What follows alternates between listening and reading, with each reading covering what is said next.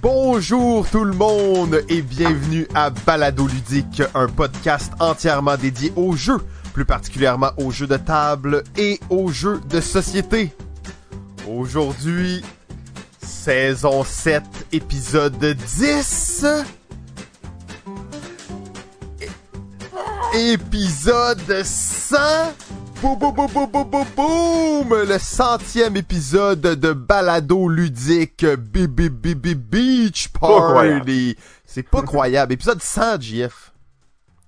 Pas croyable. On fait ça en ligne en plus, t'imagines? On fait ça sans filet, live, en ligne, sur Twitch. Bienvenue tout le monde sur le chat, bienvenue tout le monde en rediffusion. C'est un podcast entièrement dédié aux jeux de société. On doit le mentionner, c'est un podcast 16 ans et plus. Donc euh, si vous commencez, ça, on va le dire maintenant. On veut pas avoir trop de problèmes. Alors euh, laissez-nous savoir dans le chat s'il y a des problèmes de son, des choses comme ça. On va pouvoir ajuster, on a des abonnés, tout ça. On pourra pas réagir comme on veut et comme on le fait habituellement avec le chat parce que c'est fait à la base pour être un podcast. Mais si vos commentaires sont pertinents, on va vous lire. Inquiétez-vous pas. Euh, on a un gros... Centième épisode, euh, qu'est-ce qu'on a? Euh, on a-tu préparé quelque chose? Fuck, Jeff, on a rien préparé pantoute. Centième épisode, on est comme sur Twitch. Ben, salut tout le monde, bonne soirée. Moi, j'ai Euh, rien préparé, en tout cas, là, je sais pas, euh, qu'est-ce qu'on était supposé de faire, là, mais... Ben, on a plusieurs surprises au programme. Euh, on veut pas tout divulgacher. On a déjà divulgaché quelques petites choses à gauche, à droite.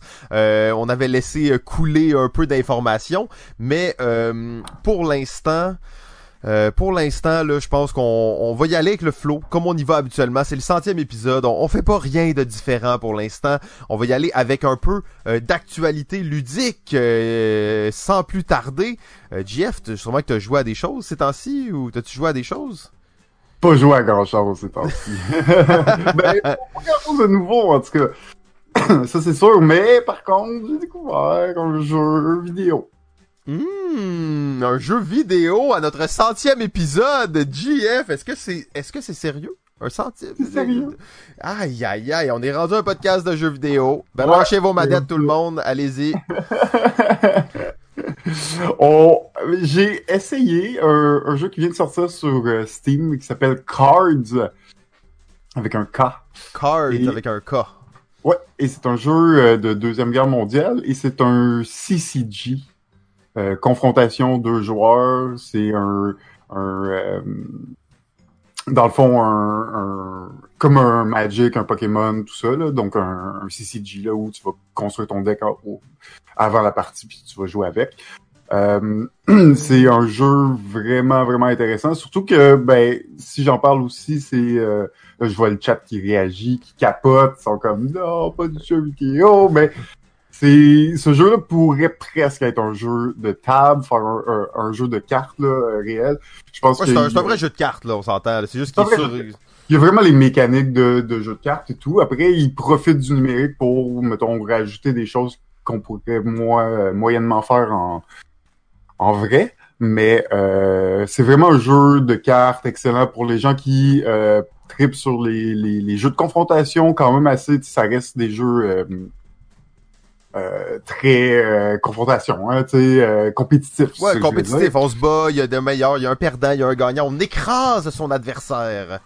Puis ben tu sais, il y a l'aspect de collection de cartes, ça reste que sur CG. Le jeu est gratuit à la base, donc ça vaut. euh, Moi, j'étais comme bah, je vais, je vais l'essayer. C'est pas le jeu qui, qui me m'attirait le plus par sa thématique et tout, mais c'est c'est vraiment bien fait. Il y a euh, cinq factions dans le jeu, ben cinq pays dans le fond qu'on va pouvoir jouer, qui ont leur bonus, leur pouvoir, euh, leur leur type de stratégie vraiment différente. Euh, quand tu vas construire un deck, tu vas toujours choisir une faction principale et un allié.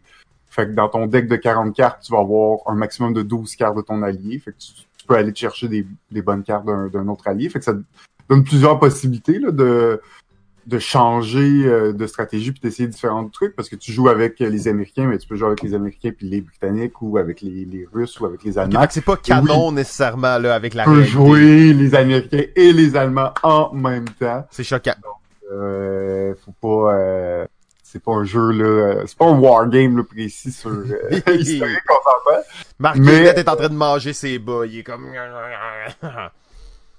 mais euh, mais c'est ça. Mais euh, ça, ça reste euh, ça reste euh, très intéressant là. Moi je j'encourage les gens qui, qui aiment bien les CCG en général, les jeux euh, un peu euh, compétitifs, là, à essayer ça. C'est gratuit de toute façon.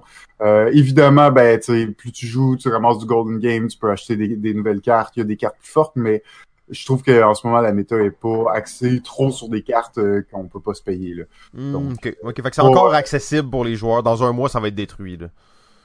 Peut-être, je sais pas, mais pour l'instant, c'est pas, tu vas pas confronté contre des decks overpower, là, c'est, c'est plutôt rare, là.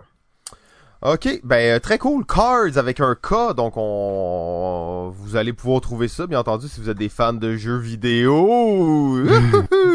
euh, de, de mon côté, euh, en introduction, j'ai décidé de pas aller avec trop d'actualité, euh, parce que c'est le centième épisode. J'avais tellement d'affaires à dire sur ma liste qu'il faut tout d'abord que je remercie nos Patreons en cette période de confinement, euh, des Patreons, on s'attendait pas à en avoir pour la première saison. Alors, merci beaucoup à Dominique, Francis, Ghislain, Martin, Mathieu, Maxime, Steve et Vincent. Euh, vous êtes vraiment euh, exceptionnels de, de supporter Balado Ludique comme ça. Euh, donc ça c'est vraiment très cool. Et après on se transporte. Maintenant on a un channel Twitch. Comme vous pouvez voir, on est sur live sur Twitch en ce moment ou en rediffusion dans votre podcast, tout dépendant. Mais on, on se donne aussi beaucoup d'efforts pour faire le mieux possible sur Twitch et on a des gens là-dessus qui euh, nous aident aussi monétairement. On a Horse Chronic, on a le Sinographe, on a Vincent et Hélène qui sont tous des gens qui nous aident à ce niveau-là. On n'est pas là pour faire de l'argent, on vous demande pas de l'argent. Il y a des moyens de nous en donner si vous voulez, mais euh, ça s'arrête là. On remercie vraiment les gens qui le font.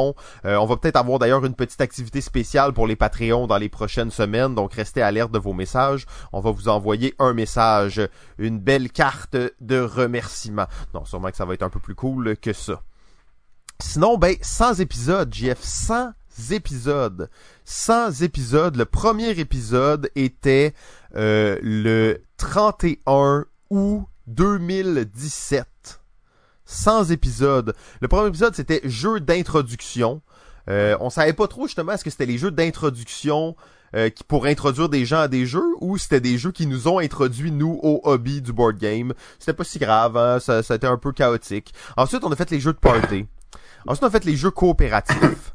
Ensuite, on a fait les jeux à deux joueurs. Ensuite, on a fait les jeux d'enquête les jeux de placement d'ouvriers, les jeux de dextérité, les jeux de la foire de SN 2017, les jeux de cartes, les jeux de dés, les jeux de Bruno Catala, les jeux de deck building, les jeux de course, les meilleures expériences de jeu, jeux de bluff et de négociation, jeux de bas de Noël, jeux de majorité, jeux pilotés par carte, jeux de vitesse et temps réel, meilleur jeu 2017. Nous avons rencontré David Kliss de Montréal Joue, le décathlon du docteur, David Dupéret de Tiki Édition, les meilleures mécaniques de jeu, partie 1, partie 2, Thomas Dagenel Espérance, le jeune prodige, les jeux sci-fi et euh, d'espace fantastique, les jeux de ville, Nina Michel Le Floc, la baronne de la récréation, Sylvain Atrotier, le seul et unique ludologue, les jeux obscurs et inconnus, les Hidden Gems, Normand Mars, l'agent international secret de Société V, Pierre Poisson Marquis, PPPPPPPPPP7, la légende, les jeux de crayon, David Couteau, le prof board game à sa maison, le poète du jeu Christian Lemay, Scorpion masqué, Jeu de questions de quiz avec l'invité David Dupéret qui revenait. Raphaël Lacaille, acteur international et farfadet du jeu et du game. Joël Gagnon et Benoît Gascon, les copropriétaires de l'Empire Randolph. Pam, pam, pam, pam, pam, pam, pam. Jeu de Gen Con. Les pré-mondiales des jeux Loto-Québec. Oui, on est allé là. Picto Édition, on les a rencontrés, ils n'existent plus. Les meilleurs jeux d'Antoine Boza, Fred Savard, David Bellil, jeux d'Halloween, jeux narratifs, Thibaut de la Toine du Triton Noir, jeux d'Essen en vadrouille en compagnie de notre cousin français. Les 12 heures ludiques, première édition, Daniel Charbonneau, Où est Jimmy, jeux de Noël, Pierre-Louis Renault, le marionnettiste en chef, meilleur jeu 2018. Hélène Vigneault. Oh oui.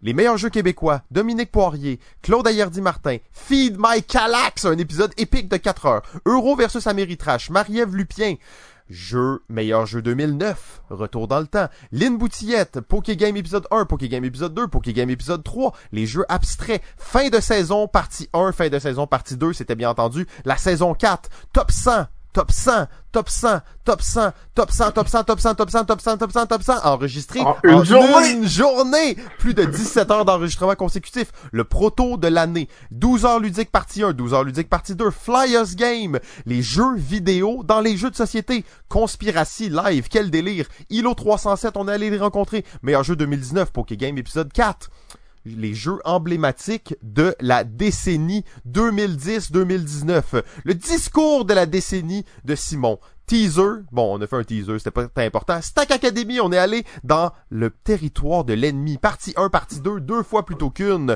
Simon Vigneault de Société Jeux, Rachel Hardiz de Valet de Cœur, Brian Bourgogne, le, le, le statisticien en chiffres, spécial confinement 1, 2, 3 en compagnie de l'académicien et du ludologue en personne.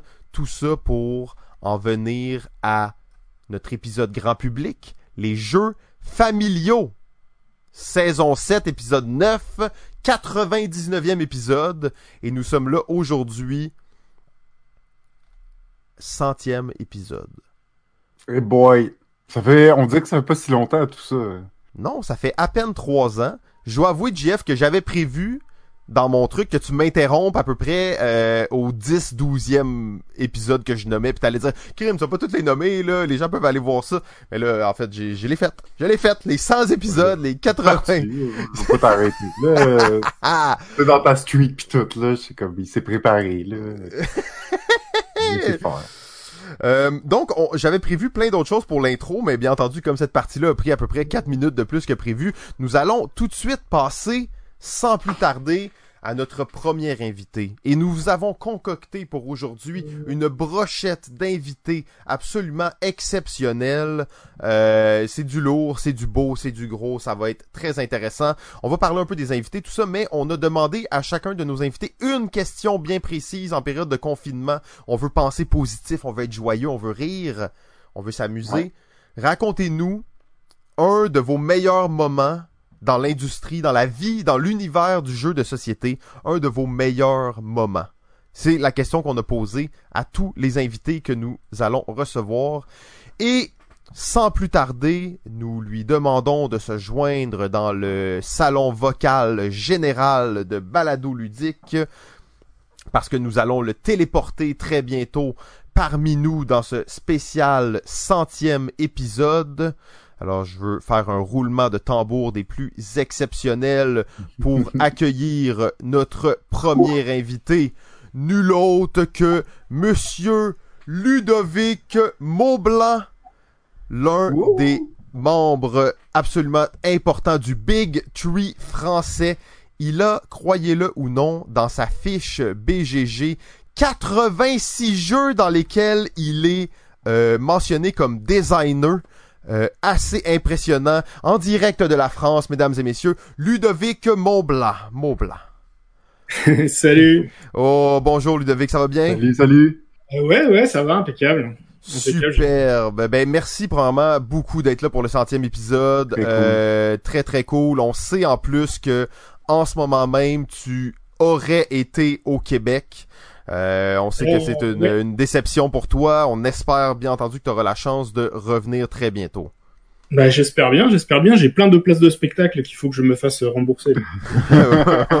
exact. Ça c'est quand tu prévois un voyage, tu te prévois plein d'activités et là malheureusement. euh, on, avait, on avait prévu pas mal de choses et notamment on avait prévu de- d'enregistrer un podcast avec vous d'ailleurs. Donc euh, c'est Ben, pour ça que c'est- euh, très cool que tu sois là justement parce que ça a été euh, notre centième épisode aussi avec toi Exact. euh, et là que tu sois là c'est juste euh, c'est juste parfait dans les circonstances. Euh, Peut-être que tu peux juste nous parler un peu de justement en tant que designer de jeux comment est-ce que tu vis cette cette période d'incertitude cette période de confinement? À quoi ressemble ton quotidien? À part bien entendu jouer à Hearthstone euh, les gens ici sont sont vraiment pas friands de jeux vidéo mais on sait que toi t'es un joueur de Hearthstone absolument euh, acharné là.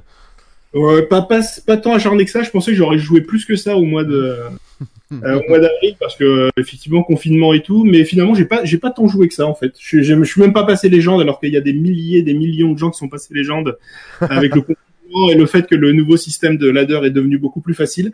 Mais euh, mais non, alors, vraiment j'ai j'ai j'ai faibli de ce côté-là. J'ai j'ai même pas autant joué que ça à Hearthstone.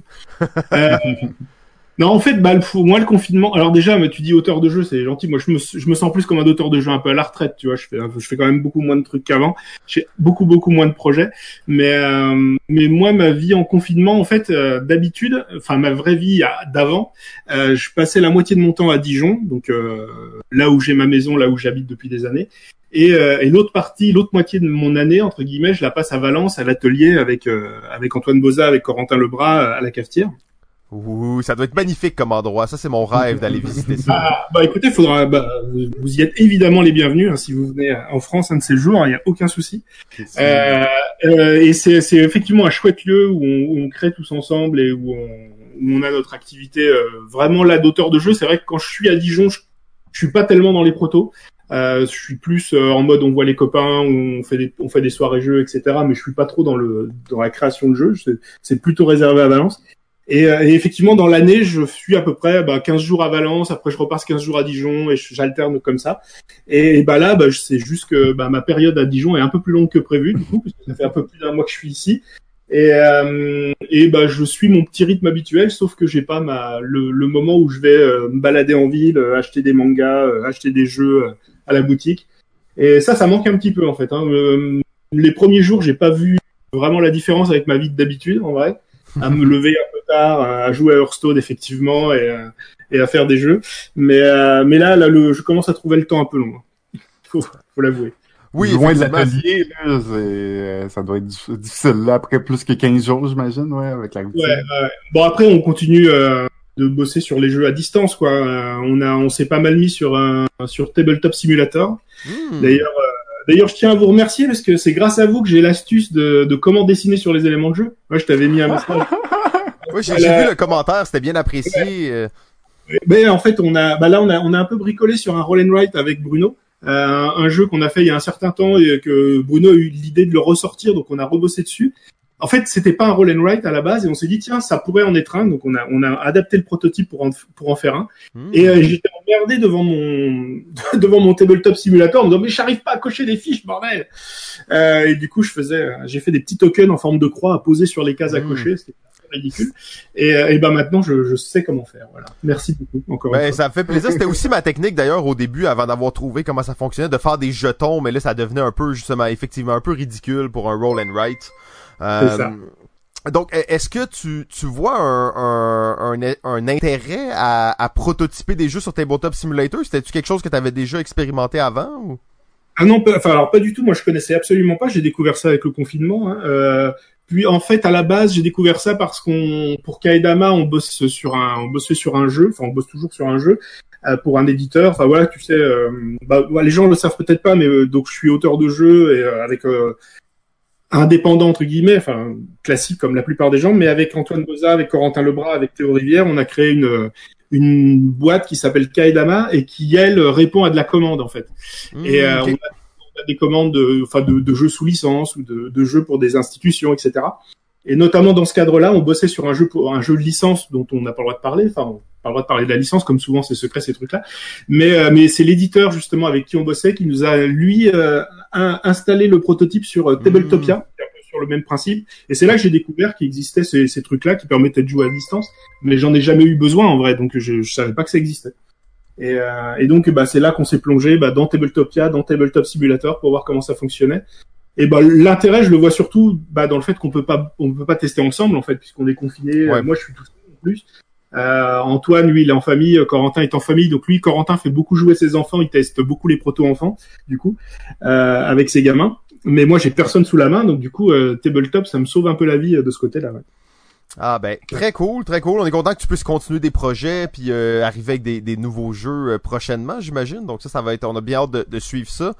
Euh, on, t'avait posé une question. On veut être dans le, positif. On veut être dans le confinement. Tu l'as dit, c'est difficile. C'est difficile pour tout le monde. Tout le monde est à la maison. Il y a, on, c'est une atmosphère assez étrange, un moment bizarre. Donc, on va amener un peu de d'arc-en-ciel, comme diraient certains, dans, dans cette situation.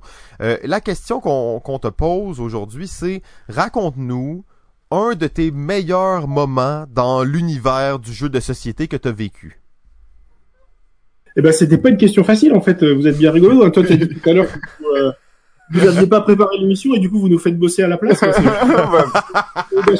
la technique balado ludique.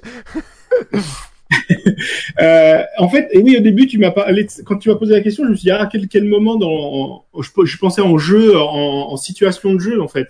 Et là, je vous aurais parlé éventuellement de parties de, de comment, de Secret Hitler qui sont vraiment à chaque fois merveilleuses, euh, tendues jusqu'à la fin. Mais, euh, mais quand on, en a rediscuté, tu parlais aussi de, du, du, monde du jeu en général et euh, et en fait, euh, bah moi, je suis dans le monde du jeu depuis un petit moment. Tu disais, là, alors 86 jeux, je suis pas sûr que j'ai fait 86 jeux. Je pense qu'ils doivent compter les extensions, les goodies et tout. je dois, je dois être une quarantaine, un truc comme ça. Mais je pense, je pense pas que j'attaque 86. Ce qui est déjà quand même euh, exceptionnel, là, hein, on s'entend. C'est pas mal, ouais, parce que ça fait. Euh, moi, mon premier jeu est sorti en 2004, donc tu vois, ça fait 16 ans que je fais des jeux. Hmm. Euh, et donc, ça fait 16 ans que je suis dans le milieu et que je rencontre des gens vraiment cool. Et, et c'est dur de, de trouver un moment marquant parce qu'il y en a eu tellement. Et, euh, et, ce que je me suis dit justement, bah alors, euh, le confinement c'est un bon moment pour réfléchir à des trucs, hein, parce qu'on est tout, tout, seul, on tourne en rond et on réfléchit. Quoi. Et du coup, la plupart du temps, c'est extrêmement déprimant. Euh, mais, euh, mais du coup, il y a eu énormément de, de moments cool que j'ai eu grâce au jeu. Et en fait, si j'avais pas fait des jeux, j'aurais jamais vécu tous ces trucs. Euh, et notamment tous les voyages, le fait d'aller au Japon régulièrement, euh, parce que le prétexte c'était un petit peu d'aller au Tokyo Game Market, mais en vrai, on y va parce que c'est cool d'aller au Japon. Euh, et, mais un des moments vraiment chouettes, et là je vais faire mon faillot, du coup, c'est la fois où je suis allé, euh, j'ai eu l'occasion d'aller vous voir, euh, enfin d'aller voir, euh, d'aller au Québec, en fait, d'aller à Montréal grâce à grâce aux jeux de société, en fait, puisque c'est c'est l'équipe du Randolph qui m'avait invité en 2017 pour pour Montréal joue. J'avais fait une semaine une semaine au Québec avec une tournée des bars des, des cafés jeux avec le Randolph évidemment, avec la, la revanche euh, et là, j'ai pu du coup, euh, grâce au jeu, grâce au monde du jeu, voyager et, et venir et venir voir euh, ce pays que bah, que j'aime à distance en fait, que je connaissais pas plus que ça, mais que j'ai découvert par l'intermédiaire des cowboys fringants, des appendices et des, de tous les, les, humoristes que je suis comme ça.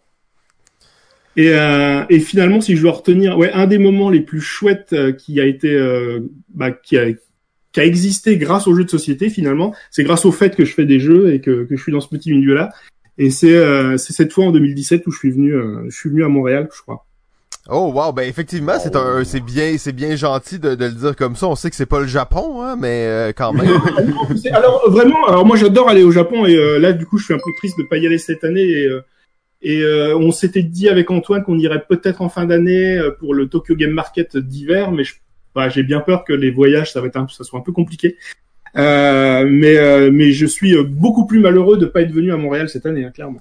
Euh, ouais, ouais, ben ça c'est clair, je le vois, je vois beaucoup de publications que tu fais cette semaine, j'aurais fait ci, j'aurais fait ça, je serais dans l'avion, je, je sens le, vraiment la, la, tristesse de ça. On sent un peu le, sel, effectivement, de, euh, je, la situation. Je me rappelle d'ailleurs quand tu étais venu, tu avais testé un de nos jeux avec euh, Jean-François Provençal.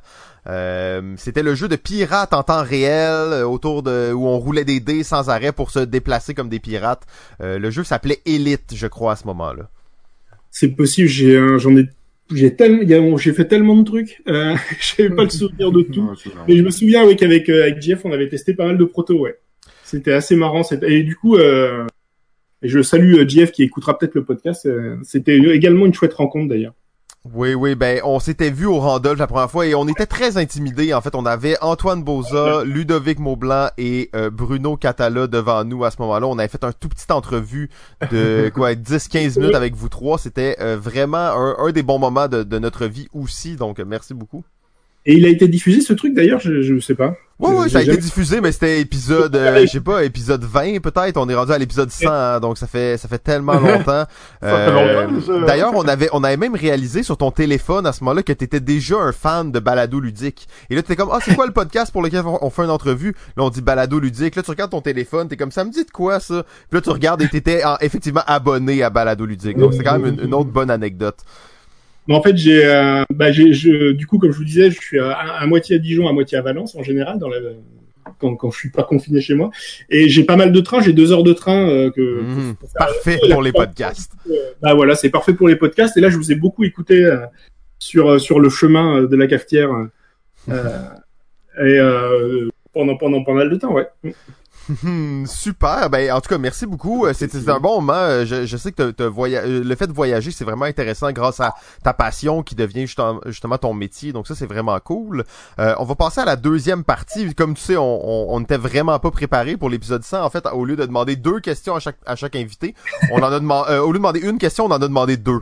Euh, la deuxième était, amène-nous un sujet, un sujet sur le monde du jeu qu'on, on sait pas c'est quoi, présente-nous-le et on va en parler pendant une vingtaine, une quinzaine de minutes, tout dépendant le temps que ça nous prend pour gratter un peu ce sujet auquel tu auras pensé. Euh, voilà, vous avez vraiment rien foutu, quoi. C'est ça. hein. Euh, c'est terrible. Euh, bah en fait, comme je vous disais, moi, je euh, enfermé ici, je passe. Enfin, on, on, a- on réfléchit, quoi. Enfin, voilà, moi, j'arrête pas, de- j'arrête pas de réfléchir à ça et à tout, à, enfin, au jeu en général. Et et comme je vous disais, je me sens un peu plus euh, auteur à la retraite, on va dire. Enfin, plus, euh, je fais moins de jeux en fait qu'avant, qu'à une période, et j'en j'en ai eu, j'en ai eu fait beaucoup, et euh, j'ai eu des années où je sortais énormément de jeux, et, euh, et ça, ça, ça va forcément se ralentir à force. Et, euh, et aussi parce que euh, c'est aussi bah, un sujet auquel j'ai pas mal réfléchi, et justement, je voulais je vous le soumettre, et vous allez me donner vos avis justement. Ça va vous faire bosser un peu, ça va vous changer. Euh, non, en fait, euh, quand on quand on discute justement, euh, bah, t'as des nouveaux projets, des nouveaux jeux, etc. Il y a des choses qui avancent, il y a des projets qui avancent, mais que je trouve un pas un peu euh, euh, comment j'a- j'avance parce que mécaniquement c'est facile à faire en fait. Je sais pas comment vous dire ça. C'est que en fait avec l'expérience, avec la le- la bouteille, on va dire, c'est un peu facile de faire des jeux entre guillemets. C'est pas c'est jamais très Mhm. facile, mais il y a des techniques, il y a des manières de faire, etc. T'as des patterns, mettons, là. Oui, voilà, exactement. Ouais. Mais c'est pas, euh, mais ça, ça crée pas quelque chose de vraiment très innovant. Et là, je me dis que si je me remets sur un nouveau projet, si je démarre un nouveau truc, si c'est pas une extension de machin ou un- une évolution de tel jeu, etc. Ce qui est sympa à faire aussi. Hein, faut, enfin, je pense que c'est bien de faire vivre, mais de faire vivre, faire vivre ces jeux en faisant des extensions, etc. Ça fait vivre l'univers et ça fait vivre le jeu. Euh, mais je me suis dit, voilà, j'aimerais vraiment démarrer un, plutôt un nouveau projet qui serait vraiment original avec une idée vraiment forte. Et euh, bon, bah, pour l'instant, je l'ai pas, hein, je vous rassure. Oh. Mais, euh, mais je me suis dit, est-ce qu'il y a vraiment souvent des jeux comme ça qui sortent et qui, qui apportent quelque chose de vraiment très nouveau? Et je me dis que finalement, il n'y en a pas si souvent que ça. Et, euh, et en y réfléchissant, et du coup, je voulais avoir votre avis là-dessus, je me demande si le dernier, c'est pas euh, le système Legacy, en fait, le, le risque Legacy de Rob Davio, euh, qui a vraiment apporté quelque chose qui n'existait pas, le fait de faire évoluer son jeu, de détruire son jeu, etc. Euh, ça, c'est vraiment quelque chose qui, est, qui n'existait pas et qui a été inventé, qui a été, euh, qui a créé une famille en fait. Euh, Est-ce que vous, vous avez voyé autre chose en fait de... Et moi, après, en remontant un peu plus dans le temps, je vois les, le système de deck building de, de Dominion. Dominion, de Dominion euh, qui a vraiment aussi inventé un nouveau style de jeu qui n'existait pas. Euh, mais euh, mais est-ce qu'il y a eu quelque chose de nouveau depuis? Ben, moi, je, je dirais, tu sais, le Legacy, pour moi, a ouvert la porte au jeu, euh, au, euh, au Unlock de ce monde, là. Un peu les... Oui, euh, Après, je... c'est peut-être pas nécessairement une nouvelle mécanique, mais euh, le fait de d'avoir un jeu d'évasion en boîte que tu peux juste jouer une fois, qui est... Euh, puis, tu sais, bon, dans les Unlock... Dans les Escape Rooms, il y a quand même des, des petites mécaniques... euh, relativement similaires. Moi, c'est c'est le seul que je verrais qui est un peu pour moi découlé du Legacy. Euh, mais c'est quand même assez nouveau, assez différent pour euh, quand même le, le noter.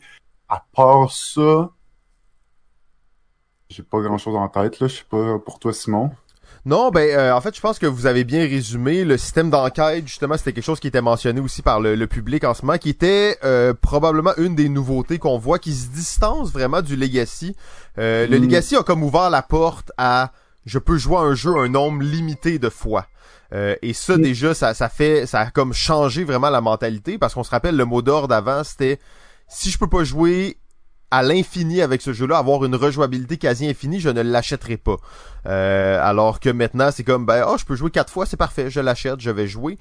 Euh, c'est très très bon point euh, que, que tu mentionnes. C'est une question d'ailleurs qu'on s'est souvent posée euh, à Balado Ludique, à savoir est-ce qu'il y a trop de jeux qui sortent chaque année? Est-ce que est-ce que les jeux sont comme est-ce qu'on commence à euh, hollywoodianiser le jeu? Donc, tu sais, prendre des patterns vraiment connus, marcher sur des franchises, marcher sur des choses que les gens connaissent. Euh, c'est sûr que plus le jeu va se démocratiser, plus ça va être grand public, plus on va avoir cette tendance-là. Beaucoup de jeux qui se ressemblent, euh, qui changent des petites choses à gauche, à droite, qui changent particulièrement la, la thématique. Euh, moi, je, je, je suis je suis très euh, contre ça d'une certaine façon. Ce que je recherche dans les jeux souvent c'est l'originalité, le fait que c'est un jeu qui ne s'est pas vu beaucoup euh, et comme un peu euh, tu sais obscur à un certain point, mais ça c'est mon mon côté on pourrait dire hipster de la chose. Je sais qu'après ça reste que les gens font des jeux euh, pour faire de l'argent. Donc il y, a, toujours l'espèce de balance entre les deux. Puis on, on a eu cette discussion là toute la saison 7 en fait, c'était le faire de l'argent versus faire les meilleurs jeux possibles. Euh, et justement, toi qui est un, on aurait pu aujourd'hui parler des extensions. J'ai trouvé que ta, petite parenthèse sur les extensions, Ludovic, était vraiment importante. Faire vivre des jeux, faire vivre une franchise. Mais euh, je, te, je te renvoie une question justement pour réfléchir un peu à ça. En tant qu'auteur de jeu et pas en tant qu'éditeur, est-ce que le fait de faire de l'argent quand tu te lances dans un projet tu sais, quand tu dis justement, tu te lances dans un projet qui est peut-être plus facile, qui est peut-être plus une voie qui est comme tracée, est-ce que c'est un, paramètre qui est, important pour toi, l'argent derrière ou? Bah, l'argent, évidemment, on essaie, on, enfin, l'argent, je dirais plutôt, enfin, et c'est lié, c'est plus le succès. On a, enfin, moi, enfin, j'ai envie que de faire de l'argent avec mes jeux, mais j'ai surtout envie qu'ils se vendent parce que j'ai envie que les gens y jouent. Euh, Mais évidemment, si euh, si le jeu a du succès, euh, il va rapporter de l'argent, évidemment. Euh, moi, en fait, comme je suis maintenant, de, je suis, je ne fais plus que auteur de jeux. En fait, avant, j'ai eu longtemps un autre boulot à côté, même si c'était un boulot à mi-temps et du coup, c'était pas un boulot qui me rapportait énormément d'argent. Donc ça a souvent, ça a été assez vite euh, le jeu de société qui me rapportait euh, plus d'argent que, que, que, mon boulot de base en fait. Euh, donc euh, j'ai tout intérêt à ce que mes jeux ils se vendent et que et que ça et que ça fasse et que ça fasse de l'argent effectivement. mais c'est bah, c'est oui si j'y pense quand, quand le jeu enfin je le fais pas pour pas qu'il se vende en fait enfin mais mais je le fais aussi surtout parce que ça me fait plaisir de le faire et que que j'ai envie que le jeu sorte quoi ouais je... Ben...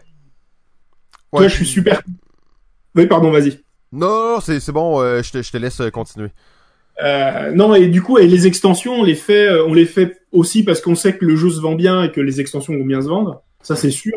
Mais, mais on le fait aussi parce que l'univers nous plaît et qu'on n'a pas envie que le jeu disparaisse. Tu vois, on a, on a fait très régulièrement des, des extensions. On a fait, on a fait une, édition 10 ans de Mr. Jack. Hmm. Mr. Jack depuis 2007, je crois. le premier, ouais, ça devait être 2006-2007, la sortie Mr. Jack. Euh, et, euh, et, on le fait parce qu'on aime l'univers, on aime notre jeu et on veut qu'il, on veut pas qu'il disparaisse en fait. Alors certes, que ça nous rapporte des sous et que ça paye le loyer, c'est quand même super cool. Ouais, ben c'est un plus effectivement, euh, c'est un plus. Ce que... mais, tu vois le, le, le but, voilà, tu vois, il y a deux enfin deux minutes avant le début de l'émission, j'ai reposté une, une, vidéo de, de Germain de Trick Track qui parlait de Aumont Château euh, sur sur Facebook, enfin sur, sur, une vidéo YouTube. Et, euh, et je l'ai reposté et ça m'a rendu un peu triste parce que au Mon Château, on l'a fait, euh, ça fait déjà un an, un an et demi qu'il est sorti. Le jeu s'est pas très très bien vendu. On est super content du jeu avec Corentin. On est très content que le jeu soit édité. On aurait été vraiment très content aussi qu'il ait du succès, mais on est content que le jeu il existe parce que ce jeu on l'avait en tête et il a été édité à vraiment assez proche de ce qu'on avait en tête nous avec ces, illustrations là et, et ce matériel là. Et, euh, et, pour le coup, on est triste que le jeu, le jeu ait pas marché, non pas parce qu'on n'a pas gagné trop de sous avec, mais surtout parce que les gens vont pas forcément y jouer, quoi. Ouais, ouais, j'imagine que ça c'est presque pire. Ben, d'une certaine façon, c'est pire en tant qu'auteur. Tu veux que ton jeu soit joué, tu veux voir des gens qui ont du plaisir, des gens qui, qui embarquent dans l'expérience que tu voulais créer. Là. Ouais, clairement, ouais. Euh, ouais, puis on revient un peu à la, la, la, première question, ce qui est est-ce que les jeux sont de moins en moins, est-ce que c'est difficile d'avoir des jeux qui vont être originaux, qui vont changer un peu euh, la donne? Euh, c'est sûr que ça, va être, il y aura pas une révolution à, chaque euh, à chaque six mois dans l'industrie du jeu. Ça, demande quand même que des auteurs prennent des risques, que des éditeurs prennent des risques. Il y a plusieurs étapes pour qu'une révolution comme ça arrive, un nouveau style.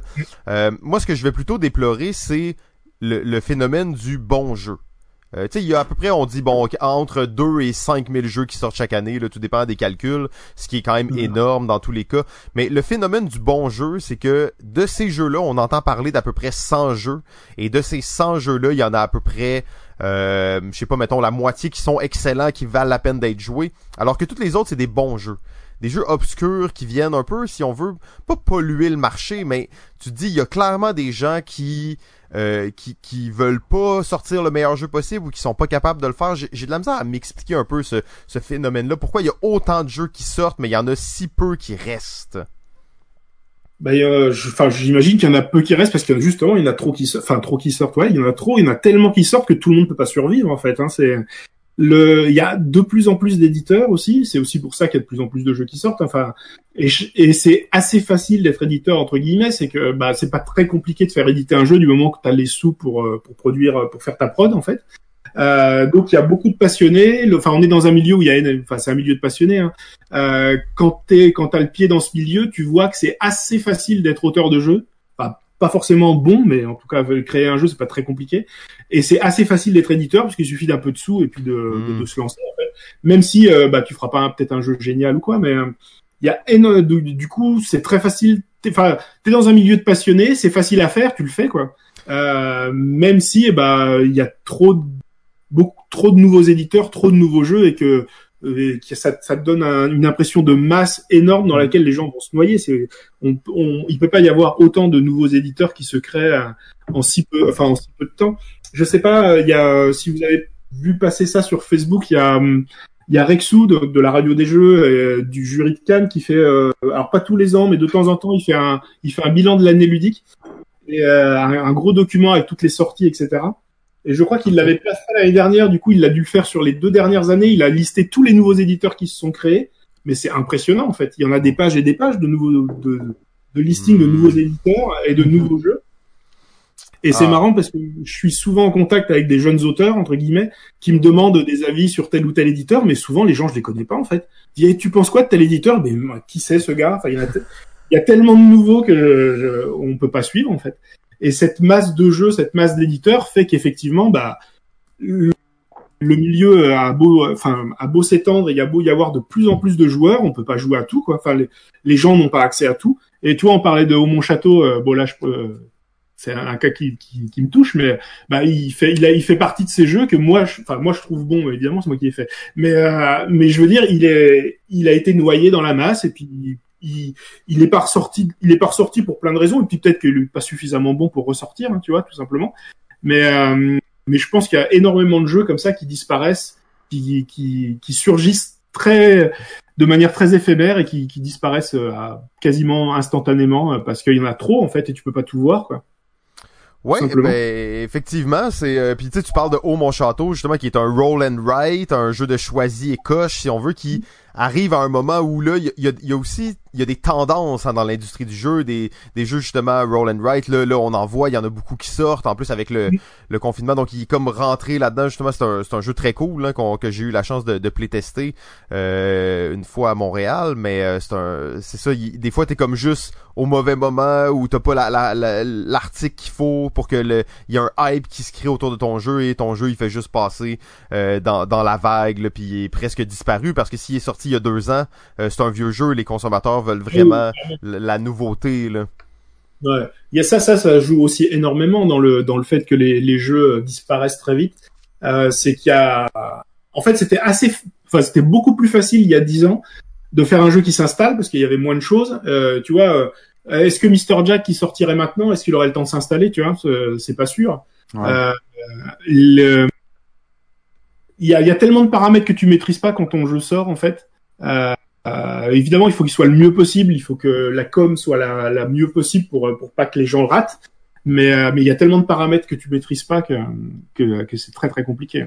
Oui, puis une chose qu'on on, on dévie un petit peu, mais une chose qu'on oublie souvent, c'est qu'un jeu qui sort maintenant, en mettons 2020 là, aujourd'hui là, mais ça fait trois, peut-être trois, deux, trois ans que le jeu est en développement. Donc là, de, Oui. de prévoir les tendances aussi longtemps à l'avance et de savoir qu'est-ce qui va sortir, c'est beaucoup de de, de, de, de, hasard en fait là là-dedans. Là.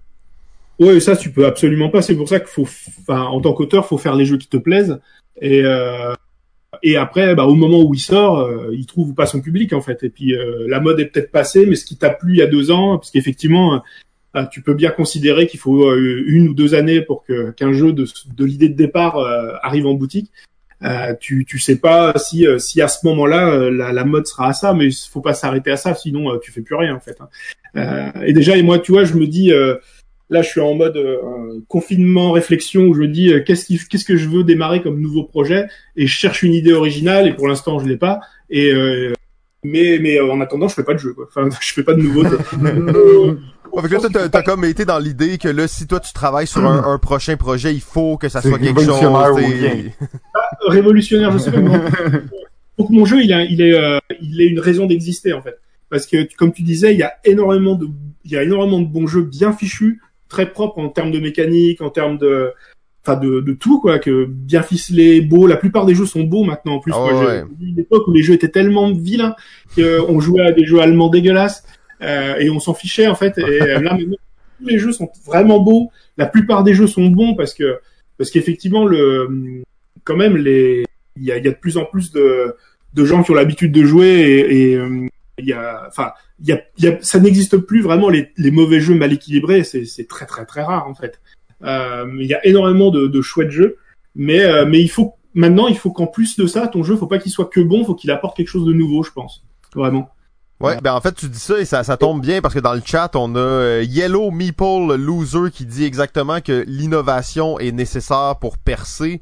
Et, j'ai l'impression que c'est vrai parce que moi j'appelle ça la twist. L'innovation c'est aussi le bon terme, mais mm. tu sais tous les jeux qui buzzent, tous les jeux qui ont quelque chose, ils ont toujours une twist. Il y a quelque chose qui fait que ce jeu-là est particulier. Euh, plus souvent qu'autrement, ça va être c'est c'est comme tel jeu mais en meilleur avec un mm. ajout donc une comme une réinvention d'un certain jeu. Et de temps en temps certains jeux vont pousser. Euh, on parlait des legacy tantôt c'est quand même drôle parce que le premier legacy ben le premier peut-être pas de l'histoire et tout ça mais euh, le premier gros legacy c'est Risk Legacy c'est Hasbro qui a pris les risques de, de, de sortir ça, tu sais, tu te dis Hasbro qui ont, qui ont créé cette tendance, on n'imagine pas ça, là, c'est sûr qu'après, bon, euh, ça a pas été un grand succès, Risk Legacy, ça a pas créé de petits-enfants, mais ça a créé Pandémie Legacy qui, ça, a créé toute une vague, en fait, de, de changements. Donc, euh, c'est des... Euh, la, la, légende raconte que Rob Davio, euh, qui bossait chez Hasbro à l'époque, euh, travaillait tout seul et personne n'avait aucune idée de ce qu'il était en train de faire en fait. En vrai. ah, c'est très bon. Il était dans son coin et personne ne lui a demandé de compte ou quoi. Je sais pas comment ça s'est goupillé. Et le jeu est sorti tant, que les vrais décideurs d'Hasbro disaient c'est quoi ce truc Et, euh, et euh, alors c'est ce qui se raconte dans le milieu. Je sais pas exactement comment ça s'est passé mais genre il y a une réunion qui s'est pas qui s'est pas tenue au moment où elle devait se tenir et paf le truc est passé en loose et c'est très bon et si ce truc là n'était pas arrivé bah effectivement il y a toute une famille de jeux qu'on connaît aujourd'hui qui n'existerait pas en fait. Euh... Ben exact et on pense à des auteurs euh, tu sais qui, qui sont peut-être qui sont vraiment connus tu sais comme Fraga comme Friedman Fries qui sont des auteurs connus mais pas grand public euh, qui font un peu de la, si on veut, qui poussent toujours un peu plus euh, des concepts. Ils font des jeux des fois que ça va pas du tout marcher, mais ces auteurs-là, c'est comme un peu les les euh, les films d'auteurs dans le cinéma. Donc, on a besoin de gens qui jouissent d'un certain statut, qui peuvent expérimenter, qui peuvent un peu faire n'importe quoi en, d'autres mots. Là. Je pense ouais, c'est clair. Bah, plus enfin, dans ce que tu dis, plus Friedman Fries qui, qui tente vraiment des trucs. En fait, Roberto, il tente aussi beaucoup de choses, mais il a aussi énormément de jeux grand public qui fonctionnent très très bien, en fait, euh, sur lesquels on, on, qui sont un peu moins fous, etc. Ou peut-être, mais euh, il a vraiment la double casquette, Roberto, de faire à la fois du grand public et des jeux qui se mmh. vendent énormément, comme toute la gamme des, des professeurs, euh, je sais plus, celui avec les, les où on transvase les billes de l'une à l'autre. Ouais, potion euh, explosion, non, euh, Beacon. Euh... euh quelque chose, ou professeur quelque chose, je sais plus le nom. ben, Gogo Gelato, mettons, Docteur Eureka. Voilà, Docteur Eureka, tout à fait, exactement. ça, c'est ça, ça, ça se vend énormément. C'est très très grand public et ça se vend beaucoup en grande surface et tout ça. Et effectivement, d'un autre côté, il fait des choses complètement dingo. il a, il introduit des éléments qui ne devraient pas être dans les jeux et ça, je trouve ça extraordinaire aussi. Ouais, et là, euh, on peut se demander aussi, on, voit de plus en plus, on parlait au début de la rencontre de Tabletop Simulator, de la facilité de mettre un, un prototype disponible à l'ensemble de la planète. Euh, Oui. On a aussi bien entendu le print and play là, qui, qui, qui revient à la mode. Tu sais, c'est un- ça fait des années que le print and play existe, mais là, chaque semaine, il y a un éditeur, il y a quelqu'un qui sort un nouveau print and play. Il y en a cinq par jour qui sortent. Les gens essayent de faire des listes, sont pas capables de garder le flow parce qu'il y en a tellement qui sortent. Euh, donc, ces deux aspects-là vont, vont peut-être créer comme une espèce de de nouvelles générations d'auteurs, euh, de, nouvelles personnes qui n'avaient pas accès à faire des jeux ou qui n'avaient pas accès à diffuser leurs jeux, euh, à les diffuser gratuitement. Je sais pas si on peut voir peut-être éventuellement une innovation qui va, euh, et là je veux pas le dire comme ça, mais on va le dire comme ça quand même, de sortir de la plèbe, donc fleurir de des endroits les plus obscurs du hobby, donc les endroits indépendants complètement. Euh, ouais, je sais pas si ça va créer des, des vocations, mais euh, en tout cas, en fait, c'est vraiment un chouette outil, euh, Tabletop Simulator. Et euh, tu vois, bah en fait, euh, faire un proto, enfin pour moi, je trouve ça assez facile entre guillemets parce que j'ai l'habitude de faire un deck de cartes, de faire, euh, de- d'avoir des pions, de faire des dés, etc. Mais je me suis souvent trouvé avec des auteurs un peu débutants qui me demandaient des conseils ou quoi, ou qui viennent euh, et ils sont assez épatés quand euh, 10 minutes, un quart d'heure, le proto il soit fait. En, ouais, en fait, parce qu'ils ont pas l'habitude de l'habitude de ce genre de truc avec Tabletop Simulator, c'est tellement facile de faire un deck de cartes, de faire un dé spécial, etc. Euh, ça va peut-être effectivement créer des vocations, ouais, c'est possible. Et puis bah pourquoi pas, parce que plus il y aura de, de nouveaux auteurs, plus il y aura peut-être ces nouvelles idées dont on parle qui euh, qui révolutionnent un petit peu l'univers, notre petit univers. Quoi. Ouais, puis pour le, le test euh, tabletop, je trouve que c'est euh, tabletop ou tabletopia, euh, c'est des bons outils parce que ça te permet de, de faire plus de tests euh, sans Ouais. vraiment te déplacer, de faire avec pas juste des gens de ta ville, mais avec n'importe qui en réalité. Fait que je trouve que ça démocratise, si on veut, le test, ou du moins ça donne plus d'opportunités pour un auteur de tester son jeu. Euh, fait que je trouve ça super intéressant. Je l'avais vu il y a une couple d'années, Tabletopia, tout ça sortir. Je me suis dit, ah, ça va sûrement influencer les la création de jeu, le proto. J'ai pas senti que les que l'industrie s'était adaptée un petit peu à ça. Mais j'ai l'impression que là, avec le avec le confinement, ça nous a forcé à aller voir ça et à, à se rendre compte que ça pouvait être un outil pertinent. Ouais, carrément. Bah là, moi, comme je te disais tout à l'heure, j'avais jamais entendu parler de ce truc avant, avant le confinement et avant le fait d'être Mm. bloqué et qu'on ait besoin d'un support pour tester nos protos, en fait. Alors par contre, je sais pas si vous avez l'habitude vous de l'utiliser, parce que moi j'ai toujours l'impression de jouer avec des moufles énormes, euh, d'être d'être extrêmement maladroit. Et en fait, ce que je disais la dernière fois, mais on testait un proto justement euh, sur Tabletop Simulator, juste un simple jeu de cartes avec quelques pions à manipuler. Mais j'avais l'impression d'être au handisport du, jeu de société. En fait, j'avais des moufles énormes et j'arrivais pas à attraper mes trucs. C'était terrible. Mais c'est ça, je pense, pas que ça va remplacer euh, exactement le feeling hein, des, vraies mains, euh, des, vraies mains. Euh, N'empêche que moi je suis rendu assez à l'aise à manipuler les petites pièces et tout ça. Il y a plein de, shortcuts, de, façons de, de devenir plus plus fluide là-dessus. Là. J'espère que ça va, ça va venir vite et que je vais m'habituer. Euh, on, on approche pas mal, c'est vraiment un, un sujet, puis en fait, on, on arrive justement peut-être à c'est c'est quoi? Et là on va on va on va spéculer, là, on va on va imaginer des choses. Selon vous, c'est quoi la prochaine grosse trend? Ça va ça va être quoi la prochaine affaire? Qu'est-ce qui arrive? Bien entendu, on, si on savait la réponse, on serait en train de faire le jeu, puis on serait pas nécessairement en train de faire un podcast de 6 heures. Euh, mais tu sais, mettons qu'on prend vraiment un chapeau fou, là, puis on fait juste euh, euh, brainstormer. Avant toute chose, par contre, il y a une tendance qui qu'on n'a pas vraiment parlé, qui est un peu latente, qui est l'intégration du, euh, si on veut, de l'ordinateur dans le jeu de société. Donc, le, tu sais, Chronicle of Crime, Détective, mais aussi tous les jeux qui ont des applications, tous les, jeux. Euh, pour moi, c'est un peu de la triche. Là. Je, je vois pas ça comme un, avenir prometteur pour le monde euh, du jeu, à moins que ce soit vraiment bien équilibré et bien dosé. Je voulais juste faire une petite parenthèse là-dessus. euh, et maintenant, je vous relance la question. Donc, selon vous, selon vos réflexions, selon les protos les plus weird que vous avez vus, vers quoi on s'en va? Quelle serait une des possibles tendances qui pourrait arriver? Euh, Ludovic, je te lance la balle sans plus tarder. Ah bah là, justement, c'est ce que je disais, c'est à ça que je réfléchis en ce moment. ouais, c'est ça, hein, pour ça que je vous ai lancé là-dessus. J'espérais que vous alliez me donner une pour que je puisse les mettre tout de suite. ouais. Euh, je me suis dit, bon, à la fin de l'émission, ils m'ont filé une piste et bim, je fais le jeu dans la foulée. Euh, euh, non, je sais pas. Effectivement, t'as raison sur le, le côté, euh, un- enfin le côté euh, un mix, euh, euh, comment, euh, jeu mixte entre euh, enfin l'ordinateur ou plutôt l'iPad, le téléphone, etc. Euh, c'est quelque chose qui existe depuis un petit moment. Ça a jamais très bien marché. ça a jamais vraiment été euh, très euh, très efficace, mais euh, effectivement avec Chronicle of Crime et, et, Détective, ça, on a l'impression que ça commence vraiment à prendre en fait. Donc, est-ce que ça va être une tendance qui va qui va rester? Je sais pas trop. Moi, enfin moi, c'est pas vraiment le genre de jeu que j'ai envie de faire, notamment parce que je sais pas faire en fait, enfin tout ce qui est informatique, etc.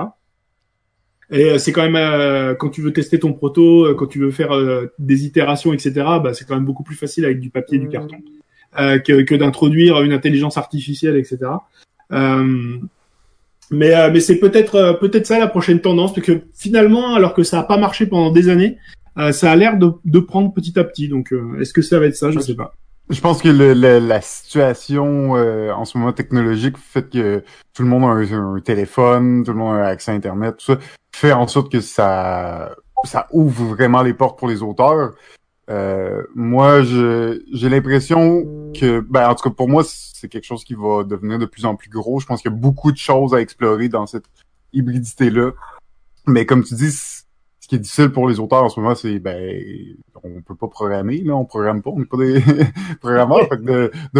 on peut bien penser à que l'application pourrait faire, mais il faut quand même aller chercher quelqu'un, d'autres gens à l'extérieur qui, qui permet de compléter le jeu, alors que normalement, un auteur de jeu est capable de finir tout, tout seul d'une certaine façon, là, avec un peu d'appui, mais pas euh, euh, t'es capable de prendre en charge tout. Fait que c'est là que je la vois la difficulté, c'est c'est que pour convaincre un éditeur de faire un jeu hybride, il faut que ce soit vraiment un bon produit, puis il faut que l'auteur soit connaisse un peu un peu l'application, un peu qu'est-ce qui il faut qu'il ait la bonne idée là aussi, puis il faut qu'il sache un peu comment marche l'application pour donner les, les bonnes lignes directrices. Fait que c'est ce que je vois qui est un peu euh, c'est ce que je vois qui va le freiner un peu, mais pour moi, c'est sûr qu'il y a tellement de choses à développer, tellement de nouveautés que, que peut amener cette hybridité-là que pour moi, c'est sûr que ça s'en vient. Euh, ça, c'est plus un projet d'éditeur, je pense, en fait, que, enfin, c'est, c'est plus, c'est plus, ça fait plus penser à du jeu vidéo avec des grosses équipes. Euh, ouais. ça change. C'est vraiment un truc que tu peux faire dans ton coin, c'est pas, c'est un peu plus compliqué. Ce qui est pour l'instant un peu plus ça le pattern des auteurs de jeux, c'est plus des gens dans leur coin qui font leur proto et qui après viennent le porter d'éditeur. Mais ça va peut-être évoluer et peut-être plus se créer en interne chez les éditeurs maintenant, je sais pas. Ouais, mais ça pourrait ça changerait un peu effectivement le modèle de l'industrie, puis on passerait plus d'un modèle, mettons, euh, littéraire à un modèle euh, de jeu vidéo, là, si on veut. Ça, ça changerait un peu la dynamique. Je suis, je suis pas convaincu qu'on on va aller vers ça, c'est sûr. Est-ce qu'on va appeler ça des jeux de société? Je le sais pas. Euh, pour, pour moi, le, le, le, carton et le, le, le, plastique resteront euh, ma matière première je crois, euh, avec la, qu'est-ce qui se passe en ce moment, on va voir une panoplie euh, de jeux solo qui vont apparaître. Euh, il y en avait déjà, c'était déjà comme une mini tendance, mais on dirait qu'il manquait l'éclair, le, le, déclic pour que les gens commencent à vraiment accepter ça. et le l'autre chose que je vois aussi, c'est ce qu'on ce que je pourrais appeler peut-être le jeu persistant. Euh, je sais pas si, si c'est un bon terme, mais le, tu sais, on a parlé de legacy, on a parlé de jeu de campagne, on parle de jeu narratif. C'est tous des termes qui reviennent. On a parlé même au début de faire vivre son jeu, de sortir des extensions. On parle de LCG, on parle de jeux qui continuent dans le temps, mais le fait d'avoir un jeu qui est euh, qui est persistant donc je vais toujours jouer. Comme un jeu de rôle pratiquement où j'ai mon personnage qui va évoluer d'un jeu à l'autre que je vais transférer d'une partie à l'autre qui va me suivre tout le temps. Donc le côté très personnel du jeu j'arrive avec mon mon personnage et je peux jouer avec n'importe qui à ce jeu là même si on n'est pas rendu au même endroit au même moment. Euh, je je sais pas si ça va être possible mais j'aimerais ça voir ça. Je trouve que ça serait quelque chose d'intéressant. On parle de jeu pratiquement. Je sais je sais ça c'est un peu flou, hein, bien entendu, on est dans la spéculation brute, mais euh, j'ai l'impression qu'on pourrait aller vers quelque chose comme ça, le jeu de rôle qui rencontre le jeu de société dans la persistance de la chose, qui fait que on peut pratiquement même transférer notre personnage d'un jeu à l'autre, qui est pas le même jeu, mais qui est la même narration. Euh, tu sais, des, des, des expériences beaucoup plus complètes et vastes. C'est super intéressant, je vais me mettre dessus tout de suite. c'est bon, j'espérais justement pouvoir sortir quelque chose euh, avec ça, mais euh, tu sais en plus avec le solo, je pense qu'il y, a quelque chose là-dedans qui, qui peut être cool. Gloomhaven le, le, le, comme flirter un peu avec ça à un certain point. Euh, je pense que ça, ça, ça, ça pourrait amener quelque chose. Euh, ben, est-ce que tu as, un mot de la fin pour nous, peut-être, euh, Ludovic, pour euh, clore ce début de discussion sur l'originalité et l'innovation? Ah bah écoutez, je je- j'ai pas, j'ai pas un mot de la fin très original. euh, Je vais vous dire bonne chance. je vais vous dire euh, euh, amusez-vous bien et puis euh, ayez du fun avec les prochains invités. Ça va être cool. Je vais, je vais couper du coup le le Discord et je vais passer sur Twitch vous écouter dans tous les cas. Donc, Ben, je vous surveille. Merci. Oups, ok, on pourra pas dire n'importe quoi tout de suite. On va attendre deux trois heures. On sait qu'il va se coucher bientôt. Euh, ben, merci beaucoup d'avoir été là. Euh, On a attendu beaucoup trop longtemps avant de t'inviter virtuellement comme ça, mais euh, la, la pandémie nous force à faire des choses qu'on n'aurait jamais osé faire avant. Euh, donc, euh, ben, merci. Bonne chance pour toi aussi pour la- le développement de tes jeux dans le futur. On suit ça avec attention. Le Big Tree français et tout votre votre entourage, c'est quelque chose qu'on admire vraiment au Québec, qui est un modèle intéressant là, duquel on pourra reparler éventuellement. Eh ben merci à vous encore. C'était vraiment chouette. Super, donc euh, ben merci à toi et on se reparle très bientôt. Allez à la prochaine. Salut. Bye. Bye bye. Oh, oh wow, JF, on vient de parler à une légende du jeu. 86 jeux crédités sur BGG. Euh, quoi demander de plus? C'était Ludovic Maublanc, un membre euh, honorifique du Big Tree français. Euh, c'était, c'était vraiment cool, hein? Ben oui, c'est vraiment cool, surtout que euh, on était supposé de, de le recevoir. Hein?